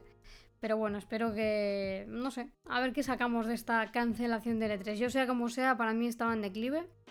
Y. O sea, no, no me ha eh, influenciado en ningún sentido que se cancele el E3. O sea, como que me ha dado igual. Sí, no nos hemos puesto en depresión, la verdad. No, no, no, no, no, no se ha O sea, causado. es una putada porque daba trabajo a mucha gente, pérdida de dinero y todo, Exacto. todo lo que repercute cancelar un evento. Pero bueno, mm, esto también es una oportunidad, como hemos dicho, de quizá las cosas mejoran el año que viene o quizá cada empresa pues hace sus mini eventos para como hace Nintendo con sus Nintendo Direct, que son muy Sí. chulos, y oye, y espabilan. Quieras o no también viéndolo desde el lado de los, de los desarrolladores y todo el equipo de, de personas que hacen posible los videojuegos, quieras o no, el E3 era una deadline para ellos. O sea, ellos tenían que tener algo para que mostrar en el, en el E3. Así que también es como una especie de, mm, de. Me sale en inglés, de relief. En plan, hostia, pues el E3 de este año no se hace. Liberación. Liberación, gracias. E- El E3 de este año del 2020 no se hace, pues tenemos más tiempo para hacer más cosas y no nos tenemos que centrar en hacer una demo para el E3. no Sí, sé. pot ser. Que quizá no les cambia nada, porque los, o sea, las horas extras las van a tener que hacer mm, igualmente. Si no este año, el año que viene, claro. Sí, sí, sí. sí. No, Pero además, bueno. después de todo lo que está pasando, que hay muchos equipos que están en casa trabajando, digamos, menos porque se ven limitados por el tema de, de- bueno, pues de la situación que viven, ¿no? Mm. Pero bueno, veremos, veremos qué nos trae el año que viene. Sea como sea, eh, lo tendremos con nosotros el próximo 15 de junio de 2021. O sea, la fecha es más o menos la de siempre, pero simplemente cambiada un año en adelante. Y ahora sí, con este tema de opinión que hemos acortado un poquito para tampoco sobrepasarnos demasiado con el tema de la, de la hora de podcast, eh, nos vamos ya, nos despedimos, pero no sin antes eh, comentar a qué estás jugando, Circen. Vale, bueno, de. Vale, bueno, a ver, espérate que te lo cuento. No, de los indies. Ahora mismo no estoy jugando a ningún indie, pero hace unas semanas jugué, jugué y analicé el Yes Your Grace. Es un juego precioso. Eh, que básicamente eres un rey y tienes que intentar sobrevivir a una guerra con todos los problemas que eso conlleva, tanto mm, económicos como de tu familia, como militares. Es- Ya, ya hablaste de, Ye- de Yes Your Grace en un podcast. Sí, pues vuelvo a hablar, porque es el, es el último indie que he jugado. Y juego no indie, pues obviamente estoy jugando al Bannerlord. Tengo el Elite, el Elite de... ya, sí, venga directo. Tengo el Elite Dangerous un poco aparcado porque vino el Bannerlord y dije, uy, me voy del espacio a, al medievo. Pero bueno, eh, ahora mismo principalmente 100% de mi vida, de, mi- mis eso. horas, estoy en el Bannerlord. ¿Y tú, Anuski? ¿A qué le estás dando ahora? Espera, Pues- espera, espera, déjame adivinar. Estás jugando al solitario. Oye, eso suena muy mal. Ay, su- suena fatal. Suena fatal, Suena colega. fatal. No, eh, no, realmente no estoy jugando a solitario. Estoy más bien con indies, nada, realmente, porque el Ori ya no se considera un indie. No, O la sea, verdad es Moon que no. Studios se sacó la etiqueta de indie cuando pasó a ser parte de, de Microsoft. Y, y sacaron ya el segundo. O sea, a partir se puede decir que no son un indie. Así que, y bueno, y aparte ya no lo estoy jugando, ya me lo he pasado. Pero estoy con Animal Crossing y en cuanto seguramente mañana estrené ya el Doom. Porque claro, me llegaron el Animal Crossing y el Doom porque salían el mismo día que de ahí todos los memes y los vídeos entre Canela y Doom.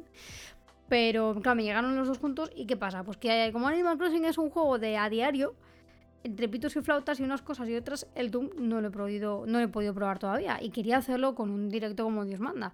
Así que se podría decir que no, o sea, dando mi daily, mi qué estás haciendo y qué vas a hacer. Animal Crossing. Estoy con Animal Crossing y seguramente en breves ya, mañana seguramente empiezo con, con el Doom y lo estreno, que tengo muchas ganas y tengo mucho hype y no me he querido hacer spoiler. A ver, spoiler, no me puedo hacer spoiler porque es un juego que es un remake. Pero Nah, sí, algunas cosillas dicen que son nuevas. que sí, pero en general lo que es la historia y todo lo demás es lo mismo. O sea, Pero igualmente no me quería hacer spoiler de cómo es. De lo que Entonces, mañana, mañana supongo que lo estrenaré. Vale. ¿Y directo de Bannerlord? Nunca. Va a ser. Algún día. Tenéis que pedirlo más, chicos. O sea, cuando ponemos en Twitch- Retweet. pues cuando ponemos en Twitter que, que si queréis algún directo y tal, tenéis que pedir que lo os haga Circen. Tenéis que decírselo, porque si no, Circen no nos hace directos. O sea, y, si, y dijo que sí, que los iba a hacer. O sea, que tiene que cumplir con su palabra. Pero bueno, dicho esto, ahora sí que nos despedimos. Esperamos que os haya gustado este podcast. Eh, los estamos intentando hacer un poquito más largos por el hecho de que, bueno, pues os- teneros un poco más entretenidos más tiempo. Y, y nada, si os ha gustado ya sabéis lo que tenéis que hacer y lo que os pedimos siempre desde Gaming from Mars eh, es que nos los compartáis, nos hagáis retweet y pues yo qué sé, si tenéis al vecino que también está más aburrido que una hosta, pues les podéis recomendar nuestro podcast, así como los eh, análisis y algunas cositas que vamos eh, publicando como guías de Animal Crossing en, nuestro, en nuestra web de gamingfrommars.com. Recordad también que nos tenéis por Twitter y por Instagram. Y que si queréis compartir directamente este podcast directamente desde la web, también tenéis una pequeña pastilla en el post que os permite compartir tanto por Facebook como por Twitter.